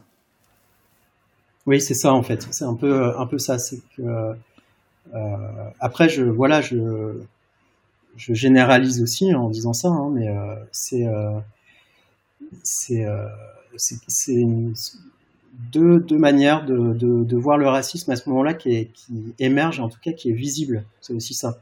C'est dont on commence à beaucoup plus parler et évoquer. Euh, la, la, musique a de l'importance pour vous. Maintenant, je comprends mieux parce que donc euh, vous êtes, euh, c'est votre époque. Donc, dans les années 80, il va y avoir toute la, tout, tout l'apport du rail et, et, et, compagnie. Un peu plus tard, vous parlerez à la fin des années 80, début des années 90 du du rap. Mais malheureusement, entre les deux, il y a il y a ça que je voudrais que je voudrais remettre en mémoire. Ça dure 2 minutes 57 et ça me semble être absolument important de, l'avoir en mémoire. Euh, c'est le journal euh, télévisé, vous allez voir, attention, j'enlève ça, tac, tac, tac, c'est parti, on se retrouve dans deux secondes. Les propos de Jacques Chirac sur l'immigration sèment donc le trouble et provoquent quelques remous dans la classe politique française. Tout le monde reconnaît que l'immigration pose un problème en France. Beaucoup pensent que des gouvernements successifs n'ont pas su maîtriser la situation. Mais aujourd'hui, c'est d'abord le discours et les mots employés par Jacques Chirac qui engendrent la polémique. Déclarations et réactions rassemblées par François Brabant. Au départ, une réunion presque sans importance. Le RPR est à Orléans, dîner débat devant 1500 militants et soudain, entre la poire et le fromage, Jacques Chirac passe à l'attaque, sa cible, l'immigration. Comment voulez-vous que le travailleur français qui habite à la Goutte d'Or où je me promenais avec Alain Juppé la semaine dernière, il y a trois ou quatre jours, et qui travaille avec sa femme, et qui ensemble gagne environ 15 000 francs et qui voit sur le palier à côté de son HLM entasser une famille avec un père de famille, trois ou quatre épouses et une vingtaine de gosses et qui gagne 50 000 francs de prestations sociales sans naturellement travailler. Si vous ajoutez à cela, si vous ajoutez à cela le bruit et l'odeur, eh bien, le travailleur français sur le palier devient fou. Il devient fou. C'est comme ça. Et il faut le comprendre. Si vous y étiez, vous auriez la même réaction. Et ce n'est pas être raciste que de dire cela. Un discours musclé, un style qu'on avait plutôt l'habitude de trouver du côté du Front National, Jean-Marie Le Pen apprécie. Voilà, ça n'est pas être raciste que de dire euh, cela. euh, bah si c'est pas raciste, c'est ce que c'est alors? Euh, donc effectivement, tout le monde euh, dans le chat me parle de la chanson de, de, de Zebda dont vous parlez. Euh, le, le cette, cette, sortie de Chirac, elle est vous lui consacrez une page entière, hein, ce, qui, ce, qui, montre bien que euh, pour vous aussi, elle a, elle a, elle a c'est un moment charnière en fait. Ah bah carrément en fait ce discours-là, euh, déjà c'est assez rigolo parce qu'on se dit qu'il a qu'il a fait un bingo du, du racisme en fait. Euh, il dit tout, hein. il, il, il, parle du racisme quotidien avec cette histoire de, de bruit et d'odeur. Il parle de, de l'immigré qui prend le travail du français. Enfin voilà, c'est c'est euh, il y va à fond, hein. il, y va complètement et en fait c'est euh, c'est une, euh, vraie décharge en fait ce discours-là en fait qui va influencer toutes les décisions politiques après sa, politique à lui mais celle encore aujourd'hui en fait et c'est et c'est en fait une violence extrême pour tous tous ceux qui ont témoigné dans le documentaire et, euh, et, ici, en fait, ils, en parlent comme ça. C'est quelque chose qu'ils reçoivent en pleine tête euh, à la télé. Euh, on leur dit, mais vous êtes des, vous êtes pas des, des, Français en fait. On va vous, on va vous désintégrer. Alors qu'on parlait d'intégration, il y en a, il y a un, un voilà, c'est très bien dit après dans, sur un témoignage. De, Absolument. Désintégration. Et là, il le fait en direct à la télé. C'est bah c'est bah c'est Zebda, c'est Zebda. Euh, je, je, je, je, viens de le caler là, Zebda, parce que tout le monde euh, en parle dans le dans le chat. On va on va l'écouter un petit peu. Euh, alors il, il, faut il faut se rappeler qu'à l'époque il y a aussi euh, il y a aussi Rocard et sa phrase sur on ne peut pas accueillir toute la misère du monde. Euh, on a fait une, une, émission complète sur cette phrase là avec deux deux, deux sémiologues qui qui la décortiquent magnifiquement. donc ça voilà ça c'est c'est c'est c'est les années 80 c'est le milieu des années 80 c'est-à-dire qu'à la fois il y a un côté allez, on va dire SOS racisme, Benetton, etc. Euh, euh, l'immigration heureuse, l'immigration intégrée, etc., etc. Euh, je, mets évidemment des guillemets. et en fait, il y a ce discours d'une France qui va s'extrême droitiser, avec d'un côté les manœuvres de, Mitterrand, de l'autre les déclarations de, de Chirac, parce que entre temps, il y a eu, vous le racontez très bien, il y a eu un séisme politique, le premier, 1983, à Dreux, Sirbois qui, euh, qui se trouve numéro 2, et j'avais complètement oublié, il faut nous le rappeler, qu'en fait, le candidat de droite à l'époque euh, fait euh, alliance avec lui pour... pour voilà, j'avais complètement oublié que dans l'histoire de, la droite française, en fait, le, premier moment électoral qui est un peu chaud pour la droite, son réflexe, c'est quand même de faire alliance avec l'extrême droite. C'est intéressant par rapport à aujourd'hui, quoi. Voilà. Ouais, en fait, après là, ça, résume un peu le, but du livre aussi, c'est de remettre en perspective notre actualité par rapport à l'histoire, en fait. Euh, c'est toujours bien de, réinterroger tout, ce qu'on voit aujourd'hui euh, par rapport à ces, détails-là de, l'histoire, de prendre du recul. Et euh, alors, après, il faut l'analyser. Hein. Moi, là, je suis encore une fois, je, Vous, vous vous racontez. Vous êtes un raconteur. Mais euh... vous êtes un bonimenteur. Sur le coup de la baguette, j'y crois pas. J'y reviens. Euh, je, je, vous propose qu'on euh, qu'on aille se chercher un petit café euh, le temps que je mette Zebda, euh, le bruit et l'odeur. Alors vous vous l'entendez pas, mais vous connaissez euh, la chanson puisque puisque évidemment euh, elle est elle est là, elle est ici et Hakim Amokran, l'un des chanteurs de, de, de, de Zebda, est, est, là et c'est justement lui, hein, je crois, qui dit voilà c'est ça, c'est la c'est la grande époque où on parlait d'intégration. Peut-être qu'il faudra revenir là-dessus après la chanson d'ailleurs sur les différents modes de perspectives offertes à la France à ces immigrés. Un coup, c'est l'intégration, un coup, c'est l'assimilation, un coup, c'est autre chose. Et lui, il dit donc, euh, euh, après avoir entendu euh, Chirac, évidemment, le, le choc que, que, que, ça lui fait, l'idée donc que, le groupe va avoir de, de faire cette chanson, il dit, on est dans une dynamique, on est français, citoyen français, on lève le poing, on a envie de ça. Et lui, il dit ça, lui, Chirac, il dit ça. Ça veut dire qu'il nous, qu'il nous désintègre. Il nous parle d'intégration, mais il nous désintègre. je vous propose, mon cher Sébastien, de mettre Zebda, de mettre la musique, et puis on se lève, on va se faire un café et, et, on revient. Ça, ça, vous va? C'est parfait. C'est parfait. Bon, alors, hop, hop, il faut juste que je trouve la, la bonne scène. Elle est où cette scène? Elle est là, trio. Non, c'est pas ça. Non, c'est pas ça, mais c'est quoi? Bon, bah, c'est pas grave. Euh, les caméras restent, restent ouvertes, d'accord? Ok. Attention. Hein. Euh, non, attendez, je, je, vais, je vais vous enlever. Attendez, je vais vous enlever. Voilà. Comme ça, vous pouvez, parce que euh, bon, je ne sais pas s'il est en Bermuda, en caleçon, euh, je sais pas. Bon, euh, donc s'il fait chaud là. Zebda, c'est maintenant et on se retrouve dans 4 minutes 56.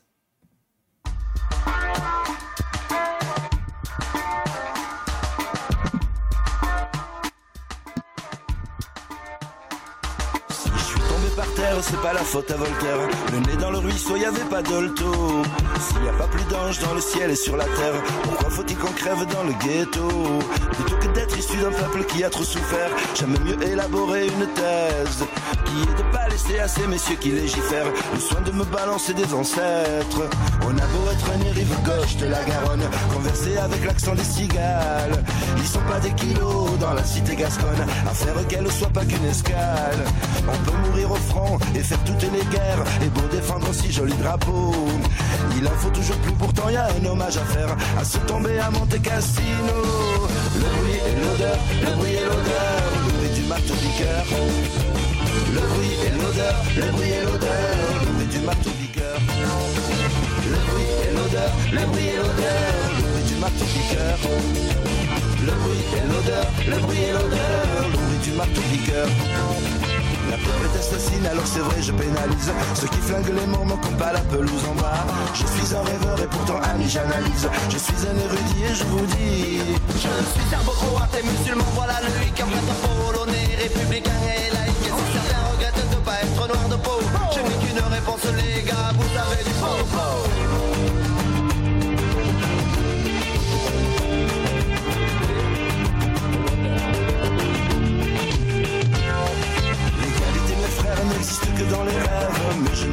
pour autant. Si la peur est au bras qui nous soulève, elle nous décime, j'en ai peur pour la nuit des temps. Elle aime Noah, mais faut qu'il gagne les tournois. Elle aime Boli, mais jamais rien aboli. Elle aime Noah, mais faut qu'il gagne les tournois. Elle aime Boli, mais jamais rien aboli. Le bruit et l'odeur, le bruit et l'odeur, le bruit du marteau piqueur. Le bruit et l'odeur, le bruit et l'odeur, Le bruit et l'odeur, le bruit et l'odeur, le bruit du marteau. Le bruit et l'odeur, le bruit et l'odeur, le bruit du marteau.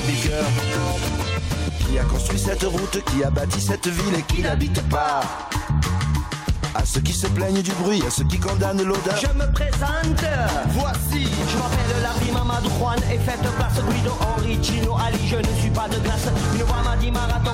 Cherche la lumière du gouffre, j'ai épuisé un combat. La bonne affaire, j'en ai bavé de la peur que j'ai lu dans les yeux de ceux qui ont trois fois rien qui le croyaient précieux. Quand j'ai compris la loi, j'ai compris ma défaite. Intégrez-vous, disait-elle, c'est des choses faites alors. Le bruit et l'odeur, le bruit et l'odeur, Le bruit et l'odeur, le bruit et l'odeur, le bruit du marteau piqueur. Le bruit et l'odeur, le bruit et l'odeur, le bruit du marteau piqueur. Le bruit et l'odeur, le bruit et l'odeur, le bruit du marteau piqueur. Le bruit du marteau piqueur, dans tes oreilles tu finis ta vie et bourdonne les abeilles. Le bruit du marteau piqueur, dans tes oreilles Le bruit et l'odeur, le bruit et l'odeur, le bruit du marteau piqueur. Le bruit et l'odeur, le bruit et l'odeur, le bruit du marteau piqueur. Le bruit et l'odeur, le bruit et l'odeur, le bruit du marteau piqueur. Le bruit et l'odeur, le bruit et l'odeur, le bruit du marteau piqueur. Comment voulez-vous que le travailleur français qui travaille avec sa femme et qui ensemble gagne environ 15 000 francs et qui voit sur le palier à côté de son HLM entasser une famille avec un père de famille, trois ou quatre époux et une vingtaine de gosses et qui gagne 50 000 francs de prestations sociales sans naturellement travailler. Si vous ajoutez à cela le bruit et l'odeur, eh bien, le travailleur français sur le palier il devient fou. Et ce n'est pas être raciste que de dire ça. Nous n'avons plus les moyens d'honorer le regroupement familial. Et il faut enfin ouvrir le grand débat qui s'impose dans notre pays, qui est un vrai débat moral, pour savoir si est naturel que les étrangers puissent bénéficier, au même Français, d'une solidarité nationale à laquelle ils ne participent pas puisqu'ils ne paient pas d'impôts.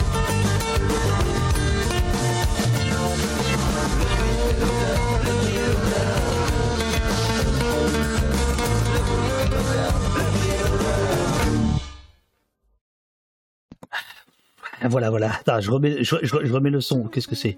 Ouais, mais qu'est-ce que c'est ça? Hop, hop, hop. Voilà, voilà, voilà, voilà. Hop, la table calme. C'était là, c'était Zebda. Euh, on, devrait vous entendre dans une seconde. Sébastien, bougez pas, bougez pas, bougez pas. Hop, euh, voilà, on vous entend. Donc euh, vous, n'entendiez pas le retour, la, chanson, mais vous la, connaissez, vous la connaissez par cœur. Et donc, donc voilà, le, c'est pas que le verre est dans le fruit, c'est que la pomme est déjà pourrie, quoi. Alors en plus, je, je parle de pomme, je fais pas, je fais pas. Non, non, là pour le coup, je- bon, c'est ça. Mes meilleures blagues sont celles que je sais, cherche pas à faire. Les autres sont pourris, mais bon bref. Euh, euh, d'où ces deux pages consacrées à ce, moment-là. Euh, ce, moment-là, c'est aussi évidemment au-delà du côté ordurier du propos, totalement mensonger. C'est-à-dire que ce que vous montrez et démontrez très bien, c'est que l'économie française, puisqu'il s'agit de ça, hein, il s'agit de dire voilà, les étrangers n'ont pas leur place ici parce qu'ils ne vivent que de prestations sociales et ils foutent rien. En réalité, on voit bien que la, figure de l'immigré, c'est la variable d'ajustement absolue de l'économie française. Oui, c'est ça. Et puis, euh, en fait, il y a plein de. voilà, il y a toute la richesse qu'apporte l'immigration. Euh, ça, beaucoup d'économistes euh, l'ont démontré. Il y a aussi ce fantasme, en fait. En fait, Chirac, il, il fait ce que, encore aujourd'hui, beaucoup d'autres font, c'est-à-dire utiliser ce, euh, cette histoire de l'immigration comme un fantasme des, des mots de, tous les mots euh, euh de, de la France, de l'économie, du chômage. Enfin, tout est à la, tout est la faute des, des immigrés. En plus, aujourd'hui, c'est beaucoup plus focalise sur les Arabes, mais mais c'est chercher le bouc émissaire de voilà de ces, de ces politiques. Mais le, le en fait, ce, ce discours-là est aussi très charnière parce que à partir de ce moment-là, et notamment la loi Pasqua, euh, l'étranger, comme on dit, l'immigré, va devoir prouver qu'il veut être français. voilà. On va, lui demander de, euh, et en plus à des jeunes en fait, de, de, dire je veux être français, il faut que je, je, le prouve. Alors il faut, il faut préciser, euh, on, va demander à des gens qui sont nés sur le sol français de dire à 18 ans, bah ouais, ouais, ouais, je suis bien français. C'est-à-dire qu'en fait, on est en train de dire, bah le droit du sol, euh, consacré en 1888, je crois, euh, c'est ce qu'on a vu tout à l'heure en tout cas, 100 ans plus tard, on, on l'ampute, on l'égratigne. C'est la, c'est le, une des périodes où on va vraiment légalement chercher à, le déconstruire en fait ce droit du sol. C'est aussi parce que c'est une période où on, va chercher un peu les lecteurs euh, d'extrême droite. Hein. il y a clairement ça déjà. Et, euh, et en fait, on va mettre euh, l'immigré dans une position de euh, de devoir justifier en fait son son identité, son, son avenir, etc. Mais et c'est c'est encore pareil, je, fais des, parallèles un peu, étranges, mais en fait aujourd'hui on fait la même chose avec, euh, les pauvres du RSA, on leur demande de, euh, de justifier le fait qu'on va leur donner un peu d'argent pour survivre. Euh, faut, qu'ils prouvent qu'ils en veulent. C'est un peu l'avènement, enfin le début de l'avènement de quand on veut on peut.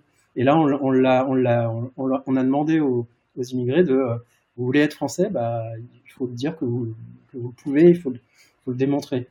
Euh, c'est vraiment un basculement en fait de, de la manière de, de, de, voir en fait et de, de considérer l'immigré en France à partir de ce moment-là. Et la génération aussi. Je, je, je, je, suis passé un peu vite, mais il y a aussi des, des pages euh, en 68, donc là je, remonte le temps, excusez-moi, euh, voilà, euh, qui sont hyper intéressantes parce que moi je n'avais franchement, je n'avais jamais euh, envisagé 68 comme aussi un événement euh, plutôt positif euh, pour pour les immigrés. il y a notamment Stora qui raconte ça très bien dans le dans le dans, dans, le dans le témoignage Benjamin Stora, etc. Que vous faites intervenir non pas sur l'Algérie, mais sur sur ça, il me semble, hein, sur, sur sur 68, c'est-à-dire sur sur l'idée où, où à un moment donné cette société française se décloisonne provisoirement. Et euh, il y a des discussions et, et c'est un moment euh, euh, où pour pour l'immigration c'est tout l'inverse de ce qu'on est en train de, de, de raconter et de, de narrer c'est-à-dire les, les, années 80-90 et là alors là à partir de ce moment-là ça va de mal en pis. Sauf que à un moment donné vous nous faites alors pour ceux qui, qui sont là depuis le début vous allez comprendre vous nous faites un effet Tintin. L'effet Tintin si j'ai bien compris parce qu'à jour à jour je serai dessinateur alors il y a aucun risque. Mais donc, euh, j'adore, moi j'adore euh, euh, rencontrer des gens qui, qui, me racontent de leur travail. Donc, vous voyez, vous avez dit c'est de la tambouille. Non, non, non, c'est pas de la tambouille, c'est le travail. Donc, l'effet Tintin, c'est ça. Voilà. Face à la quête de l'identité nationale unique, une victoire va mettre en scène une union possible de toute la population. Et là, on a de la musique, des serpentins. Et là, ah c'est beau. Hein. Ah oui, c'est beau. c'est vous c'est vous ce machin. Euh, c'est donc 98, la, finale de 98, mais je, je ne vous cache pas que j'étais un peu étonné par votre lecture. C'est-à-dire que, et alors, mais peut-être que je, probablement que je me trompe, euh, moi j'en étais revenu à cette, euh, idée-là, c'est-à-dire, euh, vous le reprenez pas d'ailleurs, mais la, phrase emblématique de l'époque, c'était Black Blamber, etc. Vous, vous la reprenez pas, mais vous reprenez cet esprit-là selon vous, en 98, il se passe quelque chose dans l'histoire, puisque c'est de ça dont, dont, on parle, l'histoire d'une, d'une, nation, l'histoire de la, du peuple et de la nation euh, française. Euh, vous pensez que 98, euh, c'est, c'est un moment clé dans cette histoire-là? C'est plutôt une petite respiration en fait pour moi, parce que ça a été très bref. Hein. J'ai l'impression que c'est quelques mois. c'est ça. on se réveille avec une gueule de bois, mais mais il y a eu quand même ce sentiment assez unique, et c'est pour ça que je, mets un peu place à, ces, à ce 98, c'est que il y a eu une espèce de d'euphorie et d'unité, ce, truc de Black Blamber, c'est En fait, pour moi, il y a, un petit euh, parallèle à faire avec la, marche des années 80. C'est euh, un besoin de revendiquer que la France est, euh, est Black Blamber, en fait. Que les générations, que cette victoire, elle est un résultat aussi de de cette nation qui s'est forgée avec, euh, des, euh, nationalités algériennes, tunisiennes, euh, arméniennes, etc. Et que cette équipe, en fait, elle, en est le symbole. Et il y a une espèce de voilà ça s'est mélangé avec la joie de la victoire du monde, etc. Que moi je regarde un peu d'extérieur parce que ça, ça ne touche pas forcément non plus, mais c'est euh, voilà, il y a eu un petit élan de c'est super cette unité, ça nous a permis de gagner ce, truc euh, qui est superficiel, mais ça nous a permis d'avoir ce moment-là. Après, il est très bref. Hop, on voit euh, dès qu'on tourne la page, je crois qu'on part déjà sur des. Ah on se réveille et puis on revient à nos petites, nos petites déconvenues. c'est pas si, c'est pas si rose finalement à nos, fachos euh, qui, euh, qui, euh, qui prennent de plus en plus d'espace. alors, il y a, y, a dans le, y, a dans le, y a dans le chat quelqu'un qui a, qui a peut-être lu la BD, c'est Yoshakan, qui dit peut-être que le 11 septembre a été le clou sur le cercueil de cette époque. Et évidemment, il, est, il est évoqué ici, le, le, le, le, 11 septembre. et juste à côté, il y a la laïcité. C'est là où je trouve vraiment que quand la BD est bien fait, ce qui, est, plus que le cas ici. Euh, la, BD a, quelque chose de, enfin, il y a, quelque chose de dans le, il y a la, sens du du ramasser, quoi. Euh, c'est-à-dire qu'on passe très facilement en trois cases du 11 septembre à la question de la laïcité qui va pourrir le débat en France, euh, la question de la relation à la, à la, à la, à la religion. Euh, euh, là, c'est pareil. Là, je, je, vous demanderai de nous parler un peu de tambouille. comment on fait pour arriver à, à synthétiser aussi génialement un, un, truc aussi compliqué? Euh... Bah, me dites pas c'est le talent. Hein. Parce que comme disait Brel, moi j'y crois pas au talent. Ah bah c'est le travail du talent, ça c'est sûr. C'est ça. non après c'est aussi, en fait c'est des sujets, enfin, en tout cas, à partir de là, euh, il y a aussi un peu de prudence. Parce que. Euh, parce que ça se rapproche. parce que ça se rapproche, parce que c'est beaucoup plus. En fait, on ne peut pas l'expliquer non plus en trois cases. On ne peut pas le simplifier euh, à, ce point-là. Donc, le texte, là, il est, il est assez. Je ne vais pas dire précis, mais en tout cas, les mots sont pesés. Et en fait, l'idée en tout cas, j'ai envie de la poser. C'est-à-dire que, euh, effectivement, en 2001, il y a le concept de religion qui vient se greffer un peu plus qu'avant, parce qu'il a toujours été. Hein. Euh, mais en, tout cas, là, ça devient un vrai sujet euh, de contestation de la part de l'extrême droite. Ils se disent ah, génial, un nouveau truc. Là, on va le prendre, on va le prendre à bras le corps. Pour, pour lutter contre l'immigration, on va rajouter ce truc-là. Et évidemment, l'émotion que suscite les attentats de 2001 viennent, euh, viennent appuyer ce discours et viennent l'installer, en tout cas. Absolument, absolument. Et, euh, et à partir de là, bah, pour moi, bah, c'est le moment où euh, j'ai envie de faire cette petite pause et de faire cette page sur la liste. je me dis, hop, on s'arrête à ce moment-là. Euh, c'est le bon timing. Et faisons un petit retour sur ce concept de laïcité qui est tellement mal compris, mal, mal interprété, etc. Donc là, là, on est dans, dans la dans un truc euh, encyclopédique. Hein, euh, la laïcité, qu'est-ce que c'est? Donc là, aussi pour le coup, j'ai demandé de l'aide et, de, la vérification pour le texte pour pas me tromper. C'était pour moi une page Oui, et, et d'ailleurs, c'est pas étonnant que ce soit euh, celle qui euh, qui donne presque plus d'importance au texte euh, qu'à l'image. Je, veux dire en, termes de, de, quantité. Hein, graphiquement, voilà, le, texte, on, on, sent que c'est écrit, c'est écrit, voilà, avec beaucoup de précision et peut-être même un peu de un peu de retenue. Mais je me demande même si dans le dessin, vous n'avez pas pas pour cette page-là, mais à partir de cette page-là, une petite gêne, une, petite retenue en vous disant d'abord si l'histoire, puisque là c'est notre euh, c'est notre notre quotidien, euh, voilà, c'est contemporain. Euh, que tout le monde n'est pas d'accord, y compris à gauche, sur ces questions-là. Et donc je me suis dit, tiens, là, il, on, il marche sur des œufs. Je pense que c'est inconsciemment, j'ai dû le faire, c'est peut-être ce mot de prudence en fait qui est, qui est, qui est peut-être ouais. qu'on ressent peut-être à ce moment-là, mais elle est, elle est vraiment inconsciente. Mais encore une fois, je reviens à cette histoire de, euh, discussion autour d'un verre, en fait, je pense que c'est à ce moment-là, si j'étais avec des amis, je prendrais un peu plus de gants sur la manière d'expliquer euh, cette histoire parce que euh, elle est, je sais qu'elle peut être rapidement reprise avec des arguments qui sont très compliqués à, à déconstruire, etc. Et que c'est une, une, histoire qui est effectivement qui est très très proche. Plus on, plus on arrive en fait sur la fin du livre, plus j'ai dû me demander si euh, ce que je racontais était euh, pertinent euh, par rapport à l'émotion qu'elle suscite aujourd'hui, mais aussi est-ce que de parler de telle, telle politique ou telle personne a son importance aujourd'hui. Si ça se trouve, on n'a pas assez de recul en fait peut-être pour se dire tout bêtement Zemmour, qui qu'est-ce que l'histoire va en retenir en fait dans cette histoire-là? Au bout de, plusieurs décennies, peut-être que on va, on se rendre compte que c'est un, élément parmi une idéologie qui est, beaucoup plus vaste. Donc, est-ce que d'en parler aujourd'hui euh, dans cette histoire, c'est pas de lui donner un peu trop d'importance? Euh, C'est un peu complexe, et c'est cette prudence-là en fait qui était compliquée à euh, peut-être à, jauger sur ces pages-là.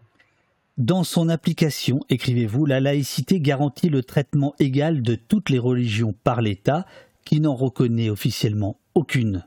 Il n'y a donc pas de religion d'État, ni de religion privilégiée ou d'autres défavorisées. Voilà, c'est ça la laïcité. Bah ça c'est le, c'est, on va dire le, texte. Là je m'appuie sur. Euh, Absolument. Voilà. Aujourd'hui la laïcité, on la définit comme ça. Euh, c'est, euh, c'est comme ça que elle a on en est là aujourd'hui sur euh, toutes les évolutions depuis, euh, depuis 1905. Euh, voilà, c'est aussi. Mais, mais, mais j'adore ce, rappel. Il n'y a pas de religion d'État. Ça, ah voilà. Ah oui, non, mais c'est aussi important. Ça aussi, c'est aussi. Enfin, cette page sert aussi à déconstruire d'une certaine façon les, discours qu'on peut avoir sur la cité. C'est c'est de, on pourrait presque déchirer la page et de la voir dans sa poche quand quelqu'un parle de laïcité. Hop, bah relis ça en fait pour voir si ça correspond à tes arguments. Euh, on, peut, le faire. Hein. Il faudrait faire une, petite, euh, euh, version à imprimer et à avoir dans sa poche. Mais pour nous-mêmes, en fait, des fois, enfin moi-même, quand je parle de laïcité, je m'embrouille. donc c'est bien aussi d'avoir ce texte-là pour se, se rappeler en fait comment en parler. Vous n'êtes pas cool avec lui. Vous êtes même méchant dans le dessin. Non, franchement, monsieur, je vous félicite pas.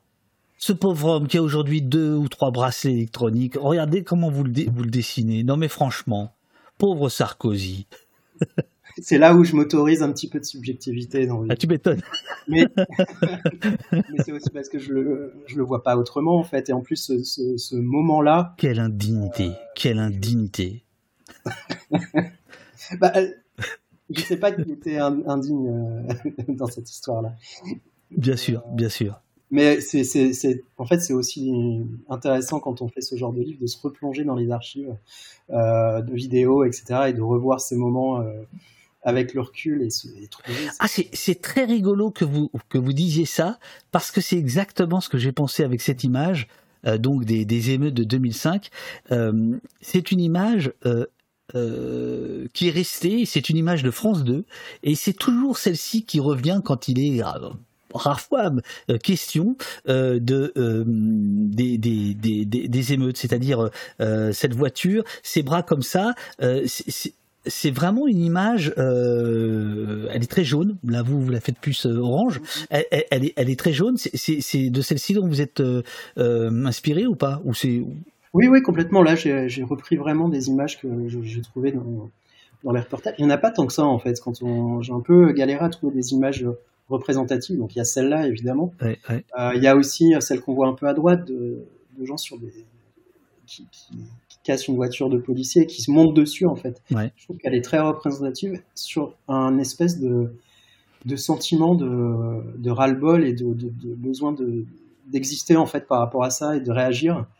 Euh, euh... bah, en fait, en fait, je, je, je, profite, je fais un petit point parce que euh, le, le 27 octobre prochain, on a déjà un rendez-vous qui est calé avec un cinéaste qui justement a retrouvé euh, les rushs euh, de TF1 euh, sur les émeutes. C'est un film de 25 minutes que nous aurons le plaisir de voir ensemble et ensuite de discuter avec lui pour voilà parce qu'il a, fait un travail vraiment formidable. C'est déjà Riel, peut-être tu peux donner bah voilà si tu peux donner la convocation, c'est celle de d'octobre 2023.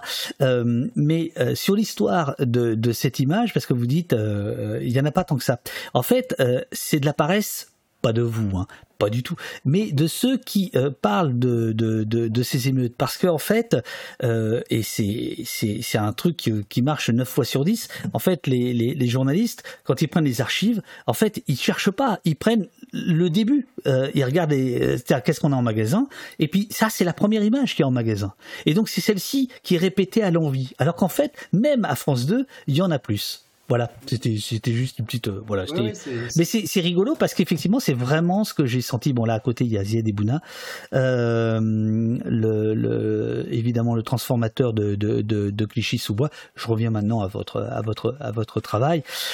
Euh, et donc euh, voilà, on, on, arrive à on arrive à aujourd'hui. il y avait une question dans le chat tout à l'heure sur le sur les Roms. Ils ne sont pas oubliés. C'est c'est le moment des discours honteux de, de, de Valls, etc. Et donc on arrive, on arrive à aujourd'hui, mais je, je, je, vais pas, je vais pas, je vais pas tout, tout, euh, tout montrer. Et ce que, ce que vous dites, je le disais au départ de, de l'émission, c'est que vous, vous avez le sentiment que aujourd'hui euh, les, les, les rapports sont plus, euh, sont plus clivants sur la question de, de l'immigration, c'est-à-dire que c'est, devenu au-delà du racisme une, une question identitaire. Euh, si je puis dire.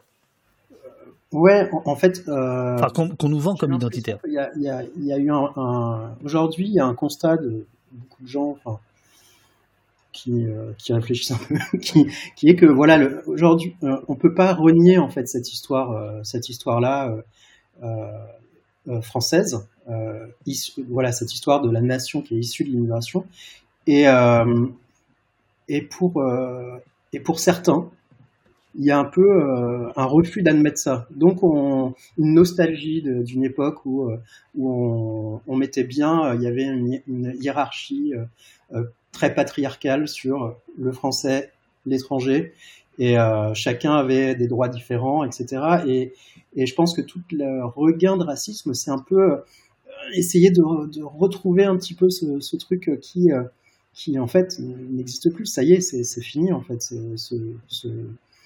Ce, ce truc-là d'identité française qui est différente selon d'où on vient en fait.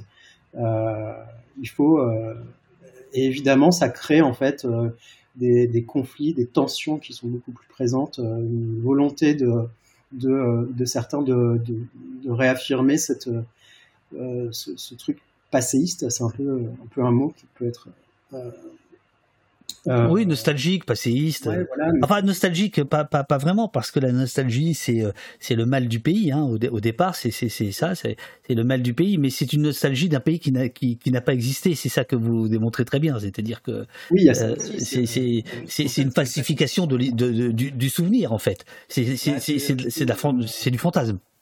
Oui, et puis une interprétation de l'histoire encore. Hein. On voit que, si pour reparler de Zemmour, il, il utilise l'histoire pour, pour défendre un peu sa vision un peu archaïque d'une société euh, qui n'existe plus en fait. On a envie de lui dire mais non, retourne dans, retourne dans ton, dans ton 1930. Mais, euh, mais lui, il essaye, voilà, il, va chercher des petits éléments historiques, euh, il les réinterprète pour, pour coller un petit peu à son envie de, et euh, ce, qui est, ce qui est un peu là pour le coup, c'est un peu on peut, on peut, on peut rire de lui, mais en fait le problème c'est que euh, politiquement, euh, il y en a beaucoup qui réutilisent ce discours pour pour faire passer d'autres trucs. Alors, si, si vous avez encore un peu de temps, parce que je, je sais que vous avez donc du travail, hein, il faut il faut il faut livrer. Alors, Ah, je sais. manger avant, je pense. Ah, vous allez manger? Ah bah oui, oui, merde. Euh, je, je prends quelques quelques questions du chat euh, au, au débeauté, si vous voulez bien. Euh, alors, il y a Nico qui nous demande est-ce que c'est suite à ce discours euh, de Chirac que Le Pen a eu sa réplique? Euh, On préfère l'original à la copie. Euh, La réponse est oui. Ouais, ouais, ouais, j'allais dire oui hein, instinctivement, mais j'ai un petit, un petit doute là quand j'ai pas les, les rêves sous, la, sous les yeux. Euh, bah oui, oui, je crois qu'il y, a- y cette histoire-là, effectivement, de Le Pen. Mais en fait, j'imagine que lui, il a dû se dire merde, on prend ma place là, il prend ma place, Chirac. C'est ça, c'est ça. Il, il, il disait, il, il disait non mais c'est- de, de mémoire et c'est très intéressant. Il disait, euh, euh, je, je m'étonne qu'on me qu'on me qu'on me plagie alors qu'on me diabolise en même temps et les gens préféreront euh, l'original à la copie. Donc il faut il faut avoir ça à l'oreille aujourd'hui. Il faut avoir ça à l'oreille. Peut-être que Chirac avait dit que Le Pen était trop mou. Euh, comme euh, aujourd'hui quelqu'un a dit que Non, il, l'avait pas dit. Euh, alors, bonjour Sébastien. Alors, je suis désolé parce que j'arrive pas à lire les, noms. Je crois que c'est Ramic. Je suis désolé. J'ai un problème de vue là. Je vous jure qu'en une semaine, ma vue a baissé d'un coup. Enfin bref. Bonjour Sébastien. Parlons de génération. Quel est, en tant qu'auteur, votre rapport à Tardy? Est-ce une inspiration, une continuité, une rupture dans la pratique de la BD Merci pour votre œuvre. Voilà. Bah de. Euh, bah Tardy, il fait partie de. de... C'est pas c'est pas un auteur que j'ai découvert euh, très euh, tôt. Enfin, je l'ai découvert vraiment il n'y a pas si longtemps. En fait, bah, en tant que dessinateur, il, permet aussi de.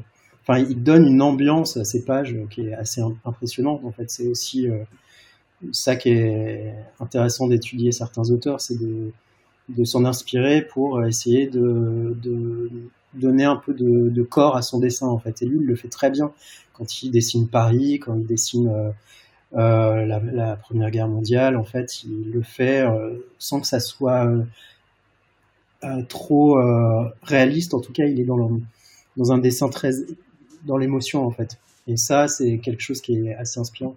Après, euh, Tardy fait partie de plein de. Je peux sortir une liste d'auteurs, de dessinateurs euh, qui sont euh, qui ont un peu donné des clés aussi pour, pour, pour raconter des, des histoires comme ça. Il y a, il y a, il y a Cabu que vous, euh, dont vous dessinez un des, un des, des personnages. Comment? Oui, il y, en, il y a, il y en a beaucoup. Il y a, enfin, moi, je cite beaucoup Eisner, en fait, euh, qui est un, un- un auteur américain euh, qui, euh, qui, à un moment de sa vie, a été plus dans le euh, raconter. Alors lui, il était très euh, très sur New York, sur le quartier du Bronx, etc. Mais en fait, il, faisait des portraits de euh, euh, d'une population, voilà, pour le coup, de, très, très new-yorkaise, à travers des petites, euh, des petites anecdotes de, de personnes. En fait, il incarnait euh, assez euh, brillamment, en fait, euh, ça. Et ça, c'est quelque chose que, euh, dont je m'inspire beaucoup. C'est une référence pour moi. Il a fait notamment un, de mes livres de chevet qui s'appelle Dropsy Avenue, qui est l'histoire d'un, quartier sur tout un siècle, à travers les migrations euh, successives euh, américaine et finalement c'est un peu la même histoire. On voit que ces quartiers se, se, se, se construisent, cette, cette population se construit à travers, à travers cette histoire de l'immigration. Euh, 002 AI vous demande Qu'est-ce qui vous a amené dans ce métier? Euh, euh, bah, l'envie de, l'envie, de- enfin, un peu comme ce que tous les dessinateurs disent, c'est, c'est on dessine, on dessine depuis, euh, depuis toujours, et puis quand on arrive au bac et qu'il faut savoir ce qu'on va faire comme étude, on, se- dit que bah, on va essayer d'en, faire son métier en fait. Ce qui n'est pas forcément évident, c'est vraiment des étapes, et euh, on ne gagne pas sa vie, il faut savoir ça, et donc euh, au bout d'un moment, on a envie de continuer. C'est, vraiment des, parcours, euh, des étapes de carrière. Je sais je sais pas trop quoi répondre à cette question. Charles Van vous demande le système français après, après on arrête là parce que je sens que votre ventre gargouille. Euh, le système français migratoire n'oblige-t-il pas à un effacement de la culture de l'immigré euh, Que pensez-vous de la comparaison euh, anglo-saxonne? Et Charles a ajouté plus loin, oui, d'une manière générale, que pensez-vous du, du système d'intégration à la française par rapport au système anglo-saxon? On, a survolé tout à l'heure les, différences entre euh, assimilation, intégration, c'est-à-dire que là aussi les, exigences n'ont pas été les mêmes au fil du temps, il y a des allers-retours. Euh, qu'est-ce qu'au bout de, plusieurs mois de boulot euh, et de réflexion et de lecture sur cette question-là, vous amène à qu'est-ce que ça vous amène à penser par rapport à, ça, ces deux systèmes bah, finalement. C'est vraiment une question une réflexion que j'ai eue effectivement en faisant le livre, c'est euh, de me dire, bah, est-ce que euh, quel est le meilleur modèle en fait par rapport à tout ça? Euh, Et j'ai pas, j'arrive pas vraiment à trouver un idéal. C'est-à-dire que le côté d'intégration par, on efface un peu, on veut effacer l'identité de l'immigré pour en faire un Français elle est un peu simpliste à mon, sens. En fait, on peut pas enlever, euh, on peut pas retirer euh, toute une culture à quelqu'un. En fait, on peut pas lui demander de d'oublier d'où il vient, etc. et de, lui demander euh, de, faire un pot-au-feu alors qu'il a l'habitude de cuisiner d'autres choses. et en même temps, j'ai l'impression que on, doit aussi proposer à quelqu'un qui arrive sur le pays bah de, comprendre là où il est, de lui offrir une éducation, de, se sentir intégré. Euh, moi, j'ai peut-être une vision très idéaliste euh, et du coup, j'arrive pas vraiment à me situer par rapport à tout ça. Euh, le système anglo-saxon, je suis pas sûr de pouvoir bien le définir non plus parce que je l'ai pas assez étudié. Et, mais je pense qu'il dépend aussi d'une époque, d'une histoire coloniale différente de la nôtre une manière de, de, de, voilà d'avoir d'avoir euh, euh, utilisé entre guillemets ces colonies euh, qui est pas la même mais j'ai pas enfin ça m'a pas donné de réponse claire en fait à cette question là parce qu'en plus découvert enfin en, étudiant ce sujet on voit très bien tout le, le l'idée que l'immigration et la manière dont elle est gérée politiquement, il y a toujours des, arrière-pensées, elle est très économique, etc. Elle c'est purement, euh, euh, elle n'est pas euh, humaniste finalement. Et, et, je trouve ça bien en fait d'avoir ces témoignages à côté essayer de rappeler qu'une immigration à la base c'est une personne qui a une histoire et qui vient dans un pays pour une raison très précise et très personnelle. Et donc, de, c'est pas juste euh, un, chiffre, c'est-à-dire euh, un chiffre euh, dans un quota d'immigration ou dans une population. voilà, je sais pas si j'arrive mais si, mais parfaitement. Mais euh, je vais maintenant vous poser une question euh, très simple à laquelle vous pourrez répondre euh, très facilement, comme ça on finira sur... Parce que là, je, je, je, je vous sens fatigué. question de Ragben. Qui a colorisé? C'est moi. Eh ben voilà non, en fait, je suis pas très bon en couleur. Euh, ah comment ça euh, un, gars qui aime autant le orange, il est, il, est forcément excellent. J'utilise des couleurs qui sont très simples. Euh, voilà, une espèce de bitrot. là, l'idée, en fait, c'est de faire une économie dans une économie moyen, mais en utilisant ces, bleu, blanc, rouge, mais pas que ça soit trop évident et trop lourd. Euh, après, d'habitude, je, fais appel à, voilà, à des personnes pour m'aider pour la couleur tout en ayant une idée de, ce que je veux. Là, c'est très simple en fait. Et du coup, ça me permet aussi de, de me concentrer sur des couleurs qui sont plus. Euh, euh, qui donnent du rythme au livre. D'un coup, je mets un jaune vif pour, pour aussi faire mal aux yeux et réveiller un peu la personne qui, en tout cas, merci beaucoup euh, Sébastien pour euh, à la fois euh, votre venue au poste ce matin, un dimanche matin, jour de jour de jour de messe. Et voilà, bah ouais, ouais, ouais. Je regarderai la messe en replay, pas Voilà, c'est ça, c'est ça. Euh, et surtout, surtout, merci infiniment pour euh, pour euh, votre votre œuvre, euh, votre travail. Ça paraît chez Futuropolis, la fabrique des Français, histoire d'un peuple et d'une nation de 1870 à nos jours. Passionnant. Merci beaucoup. vous dit Marc Dess. Euh, Sentier battant vous dit je trouve la colorisation très réussie. Au contraire, Alors, évidemment, comme on a parlé de couleurs, ça se ça se chamaille puisqu'évidemment on ne parle que de ça, on ne discute que les goûts et les couleurs en fait. C'est voilà. Merci pour votre intervention et votre travail, euh, vous dit euh, Durdenov. Euh, merci, euh, vous dit Réalisation. Merci pour le livre et les infos, euh, vous dit. euh, ah bah, il y en a trop là. Voilà, très passionnant, vous dit euh, Subversion. Merci beaucoup, vous dit Médiol. Euh, merci beaucoup Sébastien pour cet entretien. Je vais acheter la BD, l'offrir à mes enfants. Tu peux, tu peux, Kamel. Euh, c'est garanti. Et si c'est pas euh, euh, au poste rembourse. Voilà, c'est ça. Si ça. Oula, putain, j'ai fait une connerie. Ouais, quand même, voilà. Merci beaucoup. Très belle BD que je vais acheter très vite, dit Kaof. Ah, non, non, bon, vous pouvez y aller.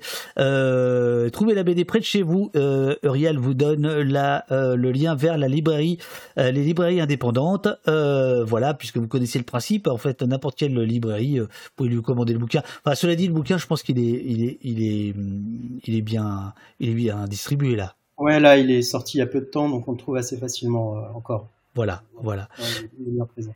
Merci beaucoup, surtout sur un sujet si difficile, euh, Ragben. euh, enfin, c'est Ragben qui vous dit ça. Merci Sébastien, gros travail, un pavé, euh, vous dit euh, Ronan. Euh, etc., etc. Merci, le cadeau est offert depuis quelques jours. Super, me dit euh, Monsieur ZD. Ah oui, qui, avait, qui avait dit ça au début de, en début d'émission. Mon cher euh, Sébastien, bravo à vous. Merci infiniment. C'était un plaisir de, de, de converser avec vous. Et euh, en fait, je, je, je comprends mieux votre, votre économie dans le, dans le style et dans, et dans les mots. C'est qu'en fait, vous êtes quelqu'un d'extrêmement modeste. ouais, j'ai peut-être un complexe à propos de ça. Ah non, non, non, non, non, non, faut pas parler de complexe. Non, non, non, mais parce que je voyais, je voyais bien dans, vos, dans vos réponses, il y avait, euh, euh, il y avait de la retenue. C'est, euh, c'est pas évident pour celui qui est à ma place. On m'a foutu dans la merde, mais c'est beau, c'est beau à entendre. Voilà, je vous le dis. bon allez, j'arrête. Euh, je vais mettre les berrues. Euh, salut à toi. Et après, je retrouve le chat. Euh, bonne bonne journée, bonne journée à, à, à vous. Et puis, bah, on croise les doigts pour pour la sortie du, du, du, du bouquin. Mais il paraît il paraît que ça marche pas mal. Je crois, ouais, c'est bien. Le, le- le contrat, c'est bon. Gens super. ont l'air de trouver ça plus cool, donc c'est bon. Gros kiff pour ce moment, vous dit euh, 002 à 1. Changez rien, vive le partage. Eh bien, on va partager, on va mettre les berrues. euh, et je vous dis euh, à très bientôt, Sébastien. Et moi, je reviens après le morceau Salut à toi euh, des, des berrues parce que j'ai une information, mais alors là, pour le coup, réellement déterminante pour Au Poste. À bientôt, Sébastien. À bientôt.